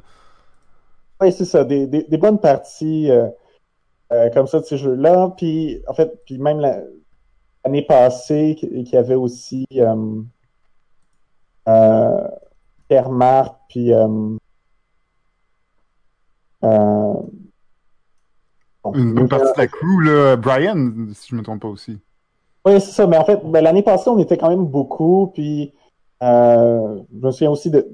Pas aussi, c'est juste des conversations dans le bar sur les jeux, sur différents trucs qui sont euh, très agréables, que je me, que je me souviens. Donc, tout Origins, euh, niveau social, niveau rencontrer les gens, discuter, tout ça, c'est vraiment mon préféré. Sinon, ça, je suis allé à SN deux fois. Euh, je sais pas si je retournerais à SN, quoique c'est plus une question d'argent que, que du fait que j'aime pas. C'est quand même bien SN, mais c'est peut-être la convention que j'ai- j'aime le moins. OK, parce que est-ce que c'est trop Euh, gros ou... euh, Ben, c'est très gros. Euh, il n'y a aucune place où s'asseoir, sauf dans les, bo- les booths pour les démos. Ah. Euh, parce qu'au moins, tu sais, si tu vas à Gen Con, si tu vas à Origins, euh, peut-être moins à, à, à Cannes, mais tu sais, tu as des salles pour jouer. hmm. Et oui, ça va être souvent des événements qui vont être là, mais si tu as envie de relaxer ou de juste comme t'asseoir pour ouvrir un jeu ou discuter, tu sais, as quand même pas mal de place où tu peux t'asseoir euh, puis respirer. Et, et SN t'as pas ça du tout. SN, Juste des boots. juste des boots. Ah ouais. Euh, immédiatement à côté du centre de convention, bon, il y a un hôtel où tu peux aller. Euh, non, c'est pas non plus une très belle ville, SN. Euh, Propos controversés ici. bon, je- non, je pense pas que ça soit très controversé que SN, c'est pas beau. Là. Ah. Euh, euh, donc oui, c'est ça. Il y, a- il y a le côté un peu euh, plus, plus difficile de, de prendre un temps pour respirer, pour se reposer à SN. Euh, T'es pas mal tout le temps en, en train de juste de marcher sur les, les couloirs de béton. puis oui, c'est énorme, puis c'est pas mal juste de la vente. Euh, donc, ouais, tous ces aspects-là que j'aime un peu moins. Après, c'est sûr que SN, c'est probablement la plus internationale des conventions. Euh, probablement plus que Gen Con. Gen Con, il y a quand même pas mal d'Européens ou d'éditeurs qui viennent d'ailleurs, mais ça reste plutôt américain quand même. Ouais. Euh, tandis que SN va être un, encore plus international. Ça, c'est quand même bien. Tu, sais, tu vas trouver des jeux, des éditeurs que euh, tu trouverais pas ici. Euh, le, le monde qui voudrait, tu sais, des collectionneurs, de trouver des, des petites perles rares, des petits jeux qui sont à, euh, produits à une centaine d'exemplaires, à 1000 exemplaires, tu sais. Hmm. SN pour faire ce genre de collection-là, c'est vraiment la place. OK. Ça, c'est intéressant quand même, par exemple, comme aspect, là. Ouais, moi, moi, je suis pas très collectionneur euh, de jeux, donc ce côté-là m'attire moins. Euh, puis je suis toujours assez serré dans, dans mes bagages euh, quand je vais à SN, donc tu sais, je, je... Tu ramènes pas euh, 50 jeux, là. Non, c'est ça, j'achète presque rien, souvent juste un ou deux jeux. Euh, mais donc quelqu'un qui voudrait aller là pour sa collection, SN c'est probablement la meilleure place de, de toutes les conventions. Quelqu'un, c'est ça, qui voudrait comme acheter des, des affaires rares. Um, puis, euh, Très cool. Ben, effectivement, les conventions, c'est des moments euh, tu sais, de rassemblement, des moments effervescents. Donc, chaque convention a un peu ses attraits, ses côtés positifs, négatifs. Mais euh, ça reste des moments souvent... Euh, tu sais, tu dépenses beaucoup d'énergie, mais t'en reçois beaucoup aussi. Ça, ça te propulse dans le futur. Euh, en plus, en ces temps de, de confinement, ça fait juste pratiquement euh, tourner le couteau dans la plaie de pas savoir quand sera la prochaine convention de jeu. Non. oui, c'est sûr, c'est sûr. Um, ah, quoi que c'est vrai, je- on, on parlait d'anecdotes. À SN, euh, cette année, um, je me souviens de, de parties dans, un bar où um, j'étais avec euh, des gars de euh, USA Opoly et de, euh, de Pandasaurus. Ok, nice. Puis, euh, donc on était en bar, puis on a joué une partie de Skulls. Ah ouais, un jeu Euh, parfait pour jouer dans un bar. Avec juste les des coasters, tu sais. On n'avait pas le jeu, on a juste Ah. mis un paquet de coasters avec un marqueur, puis on a comme Dessiné dessus, là. des affaires Mhm. sur, les, sur les coasters, puis on a juste fait une partie euh, Ah, wow. de Skull euh, dans le bar qui était vraiment fun, puis euh,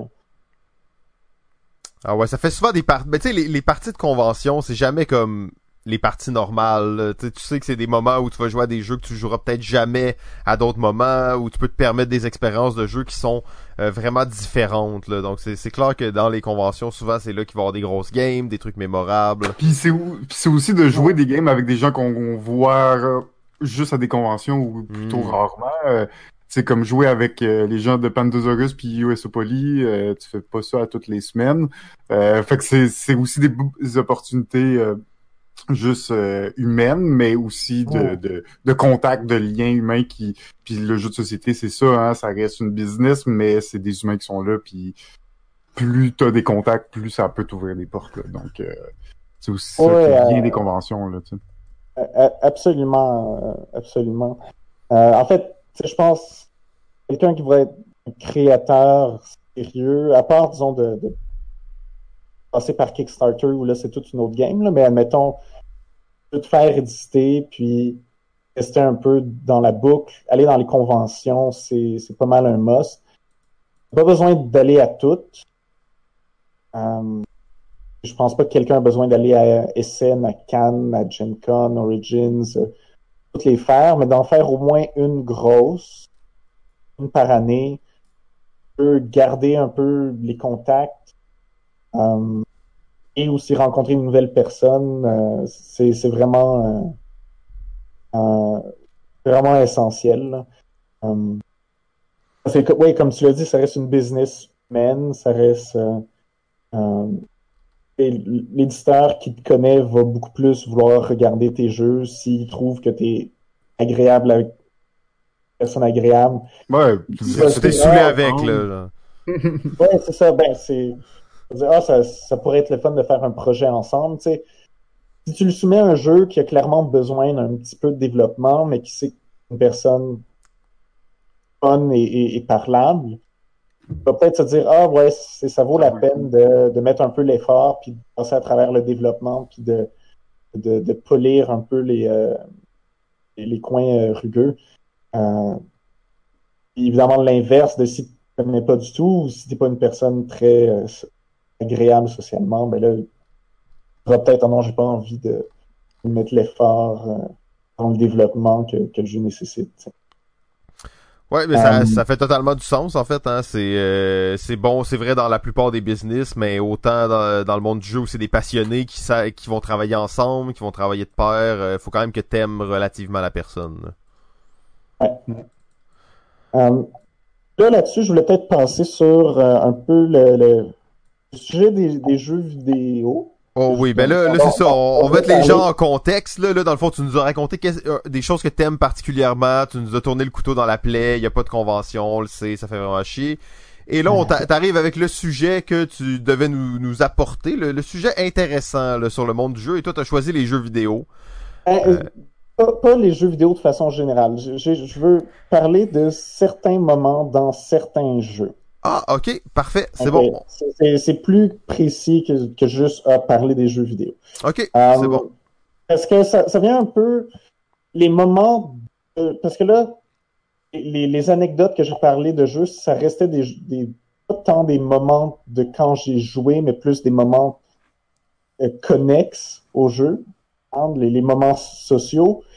En fait, aussi je pense parce que quand je réfléchissais, donc ça allait- vous m'aviez demandé de ok raconter une anecdote, tu sais, je me rends compte pour beaucoup des, des jeux de société, les moments dont je me souviens, ça reste des moments plus sociaux. Oui. Euh, des moments d'interaction avec les gens. Euh, c'est parti un peu des fois impromptu que tu joues euh, dans un restaurant comme à, à Cannes avec le scorpion masqué où on a joué à des cryptos sur des, des bouts de napkin parce que bon on n'avait pas de boîte euh, avec nous puis on a juste comme des affaires sur la table. Je pense que c'est Nice. c'est parti mémorable de ah je m'attendais pas à jouer en ce moment-là mais on a comme on a joué pareil juste en avec une, une couple de, de bouts de papier, puis un crayon, puis on, on a comme parti quelque chose. Um, puis je pense les, les jeux de société, plus je joue, puis plus là-dedans, je pense que um, plus je trouve que ce qui me touche le plus dans les jeux, ce que je trouve intéressant, ça reste les jeux plus, pas nécessairement de party, mais des jeux qui ont un aspect social, qui ont un aspect Ouais, qui permettent aux gens de discuter, de d'être ensemble, vraiment pas juste chacun fait sa petite chose de son côté, puis après on compare nos points. Là.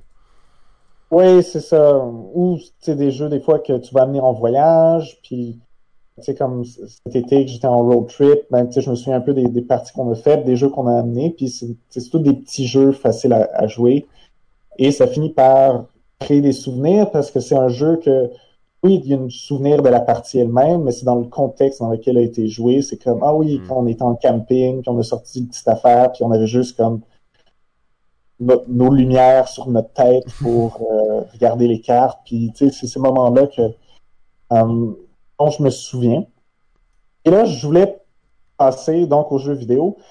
Euh, quelques moments dans les jeux vidéo m'ont marqué et qui m'ont un peu euh, montré de un qu'il y avait un potentiel dans les jeux euh, vraiment intéressant, que c'était peut-être ça que j'avais envie de faire, de créer des jeux. Voilà, c'est ça, des différents moments. Euh, et que, que je trouve aussi important parce que pour moi, c'est des moments qui n'auraient pas pu arriver dans aucun autre médium. Que le jeu vidéo. Oui, ben, Que le jeu. Que le jeu, mettons. Ouais, euh, il y, a- il y a plusieurs de ces moments-là, je pense, qui seraient très difficiles à imaginer en jeu de société. Euh, mais d'ailleurs, ça va un petit peu faire partie de la discussion que je pense qu'il y a des choses qui sont un peu difficiles dans le jeu de société à, à créer, parce que dans le jeu de société, il reste que euh, c'est le joueur qui est responsable de tirer les ficelles. Hmm. hein, Ouais. euh, de, de manipuler les objets. Oui, évidemment, dans les jeux style un peu Escape Room, les Time Stories, tu peux avoir quelques surprises narratives euh, de la manière que le jeu est construit, quelques puzzles qui peuvent être mémorables euh, dans ces jeux-là. Fait Mais que sinon, t'as-tu, un petit palmarès de tes expériences de jeux vidéo, c'est ça? Et oui, c'est ça. Des, des moments dans les jeux dont je me souviens encore qui sont comme moi, ça c'était vraiment quelque chose qui m'a marqué euh, et que tu pourrais pas avoir dans aucun euh, au- rien d'autre que des jeux. Super. Euh, On est là, on écoute. Oui, puis je veux dire aussi, dans rien d'autre que les jeux, il y a un moment, par exemple, dans, euh, je vais prendre quelque chose comme euh, beaucoup vont prendre connaître, c'est dans Final Fantasy VII. Euh, J'en parle parce que là, le remake vient de sortir, donc euh, on a affaire sur le, le, le 7 aujourd'hui euh, sur Internet. Euh, le moment où, euh, j'imagine que ce ne sera pas un spoiler pour personne, j'espère, ça fait quand même 20 ans que le jeu est sorti. Euh, quand Aeris meurt, hein, euh, bon, c'est un moment, c'est un moment que beaucoup de gens se souviennent. Mais je sais pas si je dirais que ça, c'est un moment nécessairement propre au jeu. Ouais, parce que dans une histoire, t'aurais pu l'avoir dans un film, il y a toujours ce genre de punch-là qu'ils peuvent avoir, là. Ouais, c'est ça. C'est la mort d'un personnage. Euh, on en a eu plein dans Game of Thrones, évidemment. Effectivement. Euh, et bon, oui, il y aurait un argument à faire sur le fait que parce que tu as joué avec ce personnage-là, peut-être une connexion qui va au-delà de ce que c'était seulement un film. Euh, mais ce serait pas, même si c'est un truc qui m'a marqué quand j'avais, euh, je sais pas, 10 ans, euh, je, je le mettrais pas dans ce palmarès de trucs propres au jeu qui m'ont marqué. Donc, le premier que j'ai mis sur la liste, euh, qui est peut-être pas le, le plus marquant, mais c'en est un qui a quand même touché beaucoup de gens parce que ça a été un jeu très populaire, qui est dans Bioshock. Hmm. Euh, le premier Bioshock, où euh, tout le long, t'es un peu guidé par personnage, dont en fait, je me souviens même plus le, nom, qui est le, qui est le, méchant, euh, qui dit des affaires, faire des trucs, puis donc, tout le long, bon, c'est un first-person shooter, tu tues beaucoup de gens, ou, euh, euh, t'as des pouvoirs, t'as des affaires, mais en tout cas, t'arrives à la, vers la fin, et un peu euh, ce moment qui est révélé de, en fait, tout au long, t'étais euh, une, une marionnette, un peu, où, ah, tu sais, tu t'es jamais posé de question de pourquoi tu es tous ces gens-là, tu sais, c'est un peu étrange, t'as juste comme fait ça automatiquement. Parce que c'était Euh, un jeu, là- fait que t'as- t'as t'as- t'as fait qu'est-ce que tu devais faire dans le jeu, tu sais. Oui, c'est ça, mais le- ça fait partie de l'histoire du jeu que ils remettent en question cet aspect-là, qui est un aspect Ouais. classique des jeux, surtout des first person, de comme, attends, mais tu sais, t'as tué plein de gens, tout ça, puis tu t'es jamais Mhm. posé de questions. Euh, Belle peu twist, dans- belle twist quand même. Oui, c'est ça, qui était une belle twist ce jeu-là. C'est pas le seul jeu à avoir eu euh, cette twist-là, euh, de, de ce que j'ai compris en, en lisant un peu sur, sur Bioshock. Euh, mais peut-être celui qui aura touché le plus de, de monde. Ça a quand même été un jeu euh, euh, assez populaire. Euh, donc, c'est un moment narratif, mais qui ne pourrait pas vraiment être dans autre chose que des jeux parce que ça reprenait quelque chose qui est propre au jeu que des first person, ok, tu Tu tires sur du monde, là. tires sur du monde, te- tu passes de niveau en niveau, puis tu poses pas trop de questions, c'est normal. Euh, donc, donc, ça, ça euh, exploitait cet aspect. Euh, un autre jeu euh, dont je voulais parler, euh, qui lui m'a quand même beaucoup, euh, beaucoup marqué, qui est Brothers. Euh, c'est un, un- un tout petit jeu. Euh, vous pouvez acheter sur, sur Steam pour euh, 5 ou 10 dollars. Euh, où tu joues tout, tout le long comme deux frères. Euh, donc, tu joues sur une même manette. Donc, à chaque euh, joystick est associé un des, des, des deux frères, puis ils ont chacun un bouton pour faire des actions. Euh, puis, donc, dans ce jeu-là, ben, tu vas comme un, un parcours à faire, tu as plein de puzzles sur ton chemin, tu vas avoir toutes sortes de péripéties. Euh, mais l'élément que je trouvais vraiment intéressant dans Brothers, c'est donc le jeu va vers la fin raconter quelque chose d'un point de vue narratif à travers euh, son système de contrôle, à travers la manette, en fait. OK. Et qui est très intéressant, c'est c'est la manette va raconter quelque chose, si on veut, vers la fin. Euh, parce qu'il y a un des deux frères, puis ça c'est établi assez tôt dans l'histoire, qui a peur de l'eau. Et d'ailleurs, pendant certains puzzles euh, dans l'histoire, quand tu dois traverser l'eau, ça doit être le donc celui qui a peur de l'eau, c'est le petit frère. Et donc, quand tu dois traverser l'eau pendant l'histoire, le grand frère doit le porter. Hein? Donc, rien de, très euh, spécial euh, à ce niveau-là. Mais vers la fin, là, je suis désolé, je vais spoiler le jeu pour en parler à ceux qui l'ont pas fait. Vers la fin, le grand frère meurt. Et là, tu fais toute la, la, la fin du jeu avec seulement la moitié de la manette. Parce que là, tu contrôles juste le petit frère. Donc là, en fait, à partir de ce moment-là, tu vas bouger seulement une de tes deux mains. Donc, déjà en partant comme une sensation de perte juste au niveau des contrôles, parce que là, soudainement, tu n'utilises plus la partie droite de, de ta manette.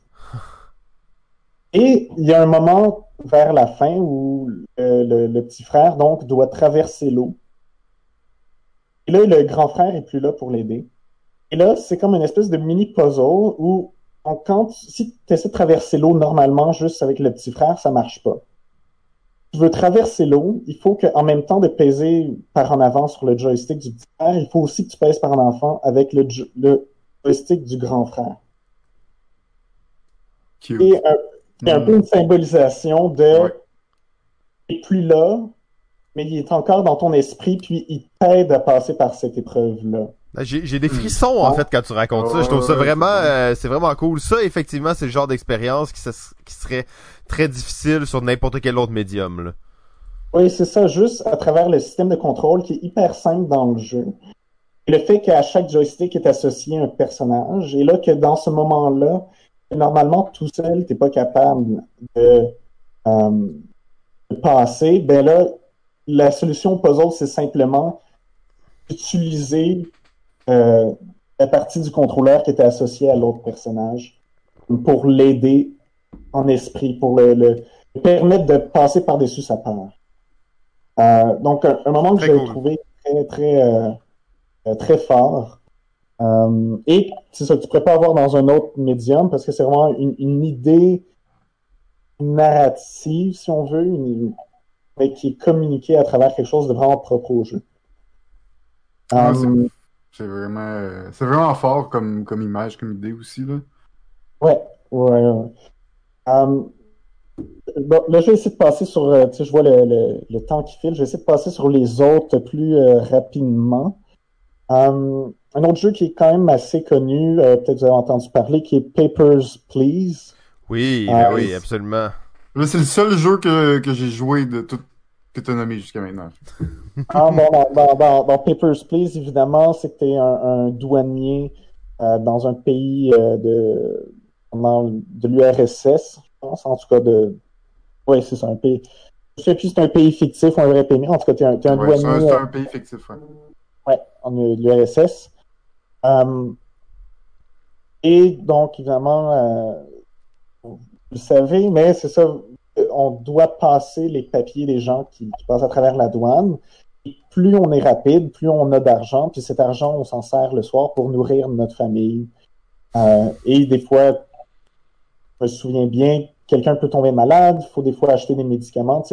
Donc, tout l'argent que tu reçois, c'est pour ta famille. Et tu vas pas. C'est pas un RPG où tu vas acheter une armure, où tu vas acheter un manoir. C'est vraiment comme tu veux juste survivre. Juste survivre. Oui, c'est ça, c'est juste les affaires de base. Puis là, à un moment donné, tu te retrouves à botcher un peu la job parce que tu veux passer le monde de plus en plus rapidement parce que tu vas avoir de l'argent pour nourrir ta famille. À un moment donné, des fois, le monde te donne des, euh, des pots de vin et tu te retrouves à les accepter, même si c'est un peu risqué parce que ah, mais ça, ça me sauve, tu sais, ça, ça va, va me permettre d'acheter euh, du Des pain. médicaments pour mon fils. Oui, c'est ça, tu sais. Donc, ça contextualise d'une manière qui est très humaine et, et très euh, réelle. Euh, donc, vraiment, un, un- un jeu. euh, c'est pas le jeu le plus plaisant à jouer, euh, mais un jeu quand même très marquant sur euh, Ouais. euh, qu'est-ce qu'il y a à dire. Ouais, le propos est vraiment intéressant, puis ça te fait vivre la réalité, puis tu la ressens, puis c'est comme t'as peur de tes choix, t'as peur de faire des erreurs. Il y a, il y a vraiment beaucoup de, de profondeur pour un petit jeu aussi simple. Ouais, ouais, ab- absolument. Euh, un autre jeu que j'ai trouvé vraiment euh, très, euh, très intéressant, point de vue narratif, le jeu euh, What Remains of Edith Finch. Oh, excuse-moi, tu peux nous redire ça? J'ai pas compris le, le jeu. Um, What Remains of Edith, donc Edith comme le prénom, Finch. Edith What Finch. Remains of Edith Finch? Ouais, Qu'est-ce qu'il reste de Edith Finch? Um, donc, dans ce jeu-là, tu vas euh, aller dans, une, dans un manoir, une espèce de grande maison familiale. Euh, et tu vas euh, parcourir un peu les souvenirs de ta famille. Euh, donc, la maison est vide, il y a juste des trucs de plein de gens. Euh, et donc, tu vas refaire un peu l'arbre généalogique. Et chaque passage narratif où tu, euh, apprends sur l'histoire d'un des membres de ta famille, c'est toujours des moments interactifs. Donc, tu vas jouer un peu chacune des histoires, puis chacune des histoires, c'est des jeux très différents. OK. Euh, Des, mini, et- mini-games, genre, ou des trucs de même? Oui, c'est comme, c'est comme des mini-games où tu apprends un peu l'histoire de chaque personne, puis chaque mini-game est comme un style différent. Et peut-être celui qui est le plus marquant, en tout cas pour moi, de ce jeu-là, qui était vraiment intéressant, et euh, le, le passage joué, ra- raconter l'histoire de Louis Finch. Euh, et donc, euh, ça commence, puis ça dit, donc, Louis qui avait eu des problèmes avec la drogue, et donc, bon, essaie d'arrêter, euh, se rend compte maintenant sans qu'il y a, qu'il y a plus cette drogue pour comme euh, embellir un peu sa vie de tous les jours, de comment sa, vie est monotone. Et donc, il travaille dans une, euh, une, usine de, de poissons. Puis là, le, le mini-game, c'est- comme ça, il commence, t'es sûr, devant comme ton espèce d'établi dans l'usine de poissons, puis tu fais juste prendre un poisson, le mettre sous une lame qui lui coupe la tête, puis le jeter ben, jeter euh, le corps comme dans un espèce de bac. Et, tu fais cette action-là répétitive, puis c'est toi qui l'as fait dans le jeu. OK? Et là, ça rend compte que Louis, pendant qu'il était donc à la manufacture, s'est mis à imaginer des affaires. Et là, ça, ça commence par quelque chose de tout petit. Alors, pendant que tu fais cette affaire-là avec le poisson, qui est hyper, hyper répétitif et monotone, c'est comme un mini-game qui commence dans l'écran haut, où tu es comme un, un personnage dans un donjon. Et, et tu parcours le- le- l'espèce de petit labyrinthe, puis au début, c'est comme en 2D, c'est hyper simple. Et plus l'histoire continue, plus ce donjon, tu passes, ça devient de plus en plus élaboré. Ça, à un moment donné, ça passe en 3D, ça passe en couleur, ça passe... Euh, que c'est plus un donjon, mais t'es dans un royaume où t'es le roi, et il y a des gens qui te suivent faire de la musique, t'as comme des troubadours qui te suivent, puis comme cette espèce d'histoire où et- et donc le, le- le personnage et, et pendant ce temps-là tu continues à couper du poisson tu es encore dans le bas de l'écran le poisson que tu vois couper et, et dans le haut euh, euh, euh, L'histoire. comme un, un fantaisiste et plus ça avance plus la portion de l'écran dédiée à l'histoire fantaisiste prend de la place et ça devient de plus en plus euh, extravagant, où là, tu deviens un roi et tu as des sujets, puis là, a toutes sortes d'affaires. Um, et plus la partie avec le poisson reste dans le bas de l'écran, mais tu continues à faire chacun des deux minigames en même temps. Um, et à un moment donné, donc, le, l'écran switch, et là, tu vois donc à l'usine de poissons sortir. En fait, c'est comme si tu finissais ton, chiffre de travail, puis là, quand tu pousses la porte, là, t'es comme pleinement dans le monde complètement fantaisiste qui est dans sa tête. Et, et tu te retrouves à comme parcourir l'usine, mais l'usine est en même temps ce monde fantaisiste. Euh, puis, ça finit avec le personnage qui va chercher sa couronne, mais la couronne est sur une espèce de comme euh, guillotine. Et en prenant la couronne, il se fait trancher la tête. Et là, tu comprends aussi dans l'histoire que ce personnage-là, euh, ce membre de sa famille a fini par se suicider. Oh, shit. Ok, ouais, c'est deep et Oui. triste. Et... Oui, c'est ça. tu sais. Tout, tout, tout est raconté à travers le, le, le monde fantaisiste, puis de comment il était de plus en plus déconnecté de la réalité. Hmm. Euh, mais tout ça est fait à travers le, le mini-game. À la fois, tu coupes le poisson, les têtes, ce truc, c'est ça. Hyper déprimant, puis le, le monde est, est- est- met vraiment dans la peau donc de ce personnage qui part dans ses fabulations. Imagine une espèce de monde pour comme sortir de, de, de sa vie comme tous les jours. Tu sais. Ah, Euh, wow. Et est-ce que, est-ce que là, tu nous as parlé de quelques expériences de, de jeux vidéo. Justement, est-ce que t'as dans les, les jeux de société un, un, un parallèle? T'as-tu des jeux qui t'ont amené cette espèce d'état-là, qui t'ont fait ce sentiment-là? Euh, je dois avouer, pas vraiment. Encore là, beaucoup de mes des bonnes expériences de jeux de société, c'était beaucoup des expériences sociales de, selon le contexte et les gens avec qui je jouais, mais je Hmm. n'ai pas trouvé dans les jeux de société cette espèce de moments qui sont à la fois des moments narratifs, c'est des tu te mets dans la peau de quelqu'un, mais à la fois tu te comme une sorte d'émotion euh, que, que, que, le jeu te permet parce qu'il à cause de son interactivité. Et, et j'avais de la misère à trouver dans les jeux de société des, des moments aussi forts. Euh, je sais pas pour vous, vous, vous aviez peut-être euh, euh, des, des, moments comme ça dans la société? Mais c'est vrai qu'ils sont plutôt rares parce que c'est souvent des moments très narratifs. Hein. Tout ce que tu nous as raconté lié aux jeux vidéo, ben, c'est l'histoire qui nous amène à, à avoir ces émotions-là. Euh, moi, personnellement, euh, c'est euh, Pandémie Legacy 2. Hmm. Même, si, j'ai... Ouais, même si je l'ai un petit peu moins apprécié en général, il y a, il y a eu des moments d'histoire vraiment marquants, vraiment clés, où j'étais comme... sais, on était dévastés, là. On était comme, non, c'est pas possible, c'est pas possible. Mais ça fait tellement bien, ça pis ça, ensemble. C'est sûr que ça allait faire ça.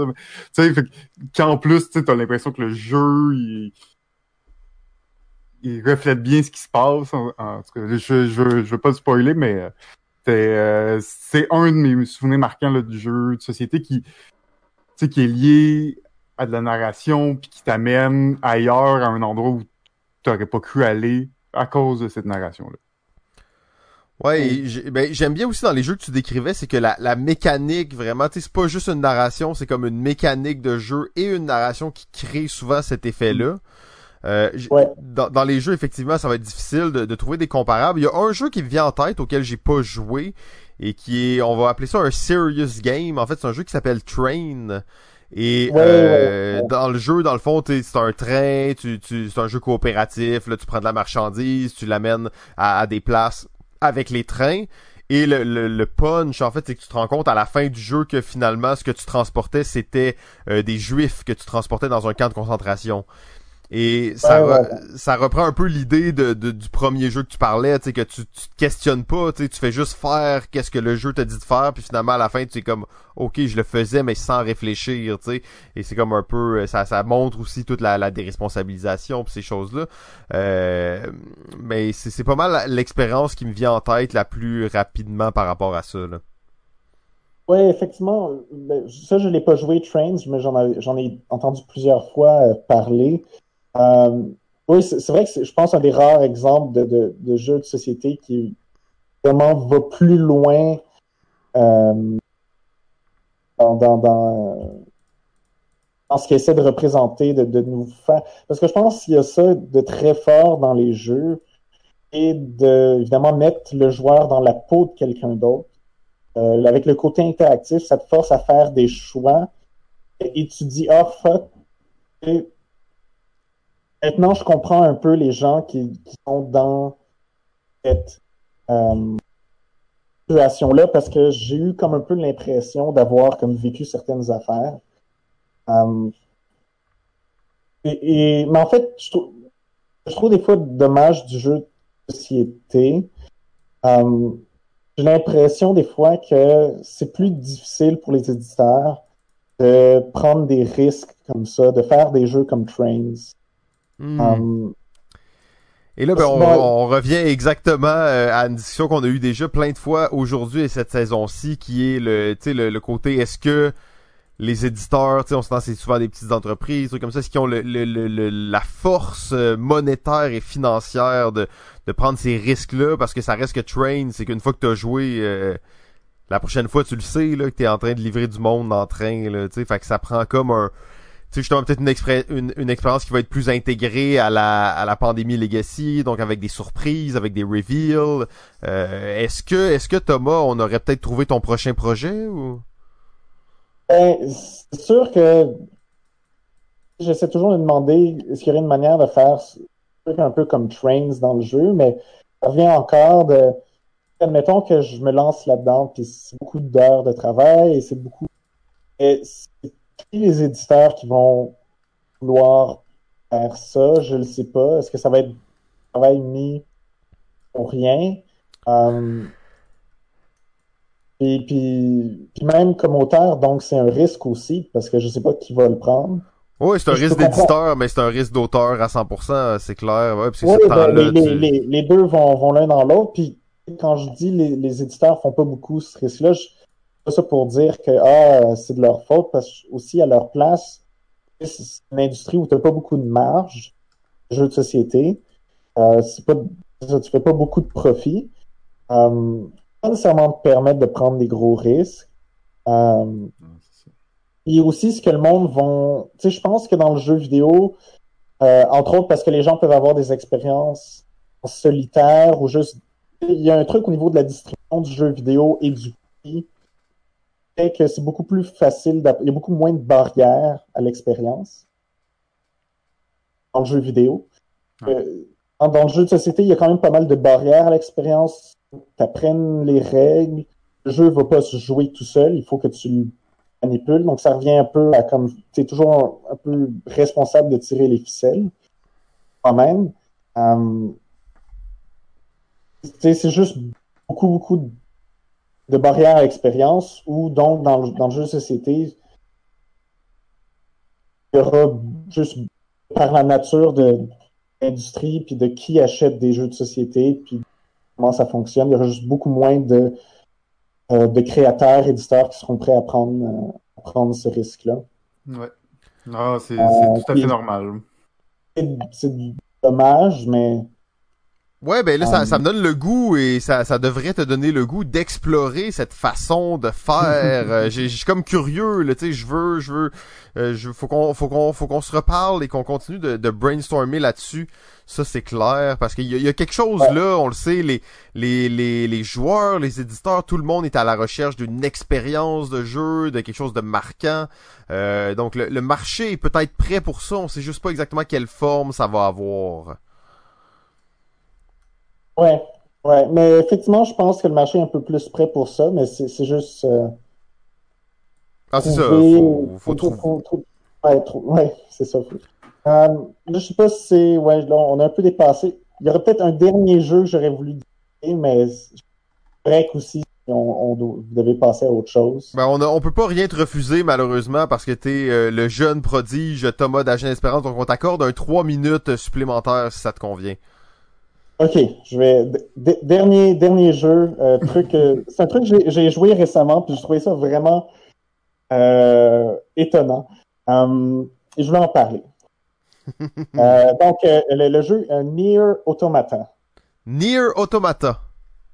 Oui, euh, je sais pas si vous avez déjà joué. Euh, donc, c'est un jeu qui a été développé par Platinum Games, qui est un, un- un développeur japonais. Euh, donc, dans, un peu étrange Nier Automata, c'est bon, c'est une espèce de jeu, un action game avec des robots. T'es dans une espèce de monde où euh, c'est juste des robots qui se battent contre des robots. Et euh, bon, premièrement, le jeu a une forme très étrange où tu finis le jeu une première fois. Est-ce que tu veux recommencer? Si tu recommences le jeu, tu vas le jouer avec un autre personnage. Si tu le recommences une troisième fois, tu le fais encore avec un autre personnage. Donc, c'est un jeu beaucoup sur le recommencement. Mais peut-être l'élément que je trouvais le plus intéressant de tout le jeu, ce qui était un peu frustrant, c'est un truc complètement à la fin, tout à fait optionnel et très facile à rater. Et pour moi, le jeu, le truc de loin le plus intéressant que le jeu avait à dire. Euh, donc, quand tu finis Nier Automata, c'est comme une espèce de fin secrète où euh, tu peux te mettre à jouer, c'est une espèce de bullet hell. Je sais pas si vous connaissez un peu le, le terme. Euh, euh, ben, un jeu, tu es un espèce de petit vaisseau, tu tires des affaires, il y a plein d'affaires qui tirent dessus, c'est comme en Ok. 2D. Oui, oui, Euh, oui. Euh, euh, Classique. Ikaru- Ikaruga est un, un exemple classique de bullet hell. Euh, donc, à la fin, tu as ce mini-jeu euh, optionnel où tu bats contre les credits. Donc, donc, les, les, les noms dans les credits te shootent des affaires, puis toi, tu peux les détruire. Et vraiment très étrange. Et c'est hyper tough. Donc, tu vas le recommencer, le recommencer, le recommencer. Puis à chaque fois que tu le recommences, il te met un message de comme est-ce que tu veux est-ce que tu trouves que ça vaut la peine de recommencer? Est-ce que tu trouves tu sais certains des messages, c'est même est-ce que tu trouves que les jeux vidéo ont une valeur? Pour recommencer, il faut dire oui, puis là, il te permet de recommencer. Tu sais. Plein d'affaires très spéciales en partant.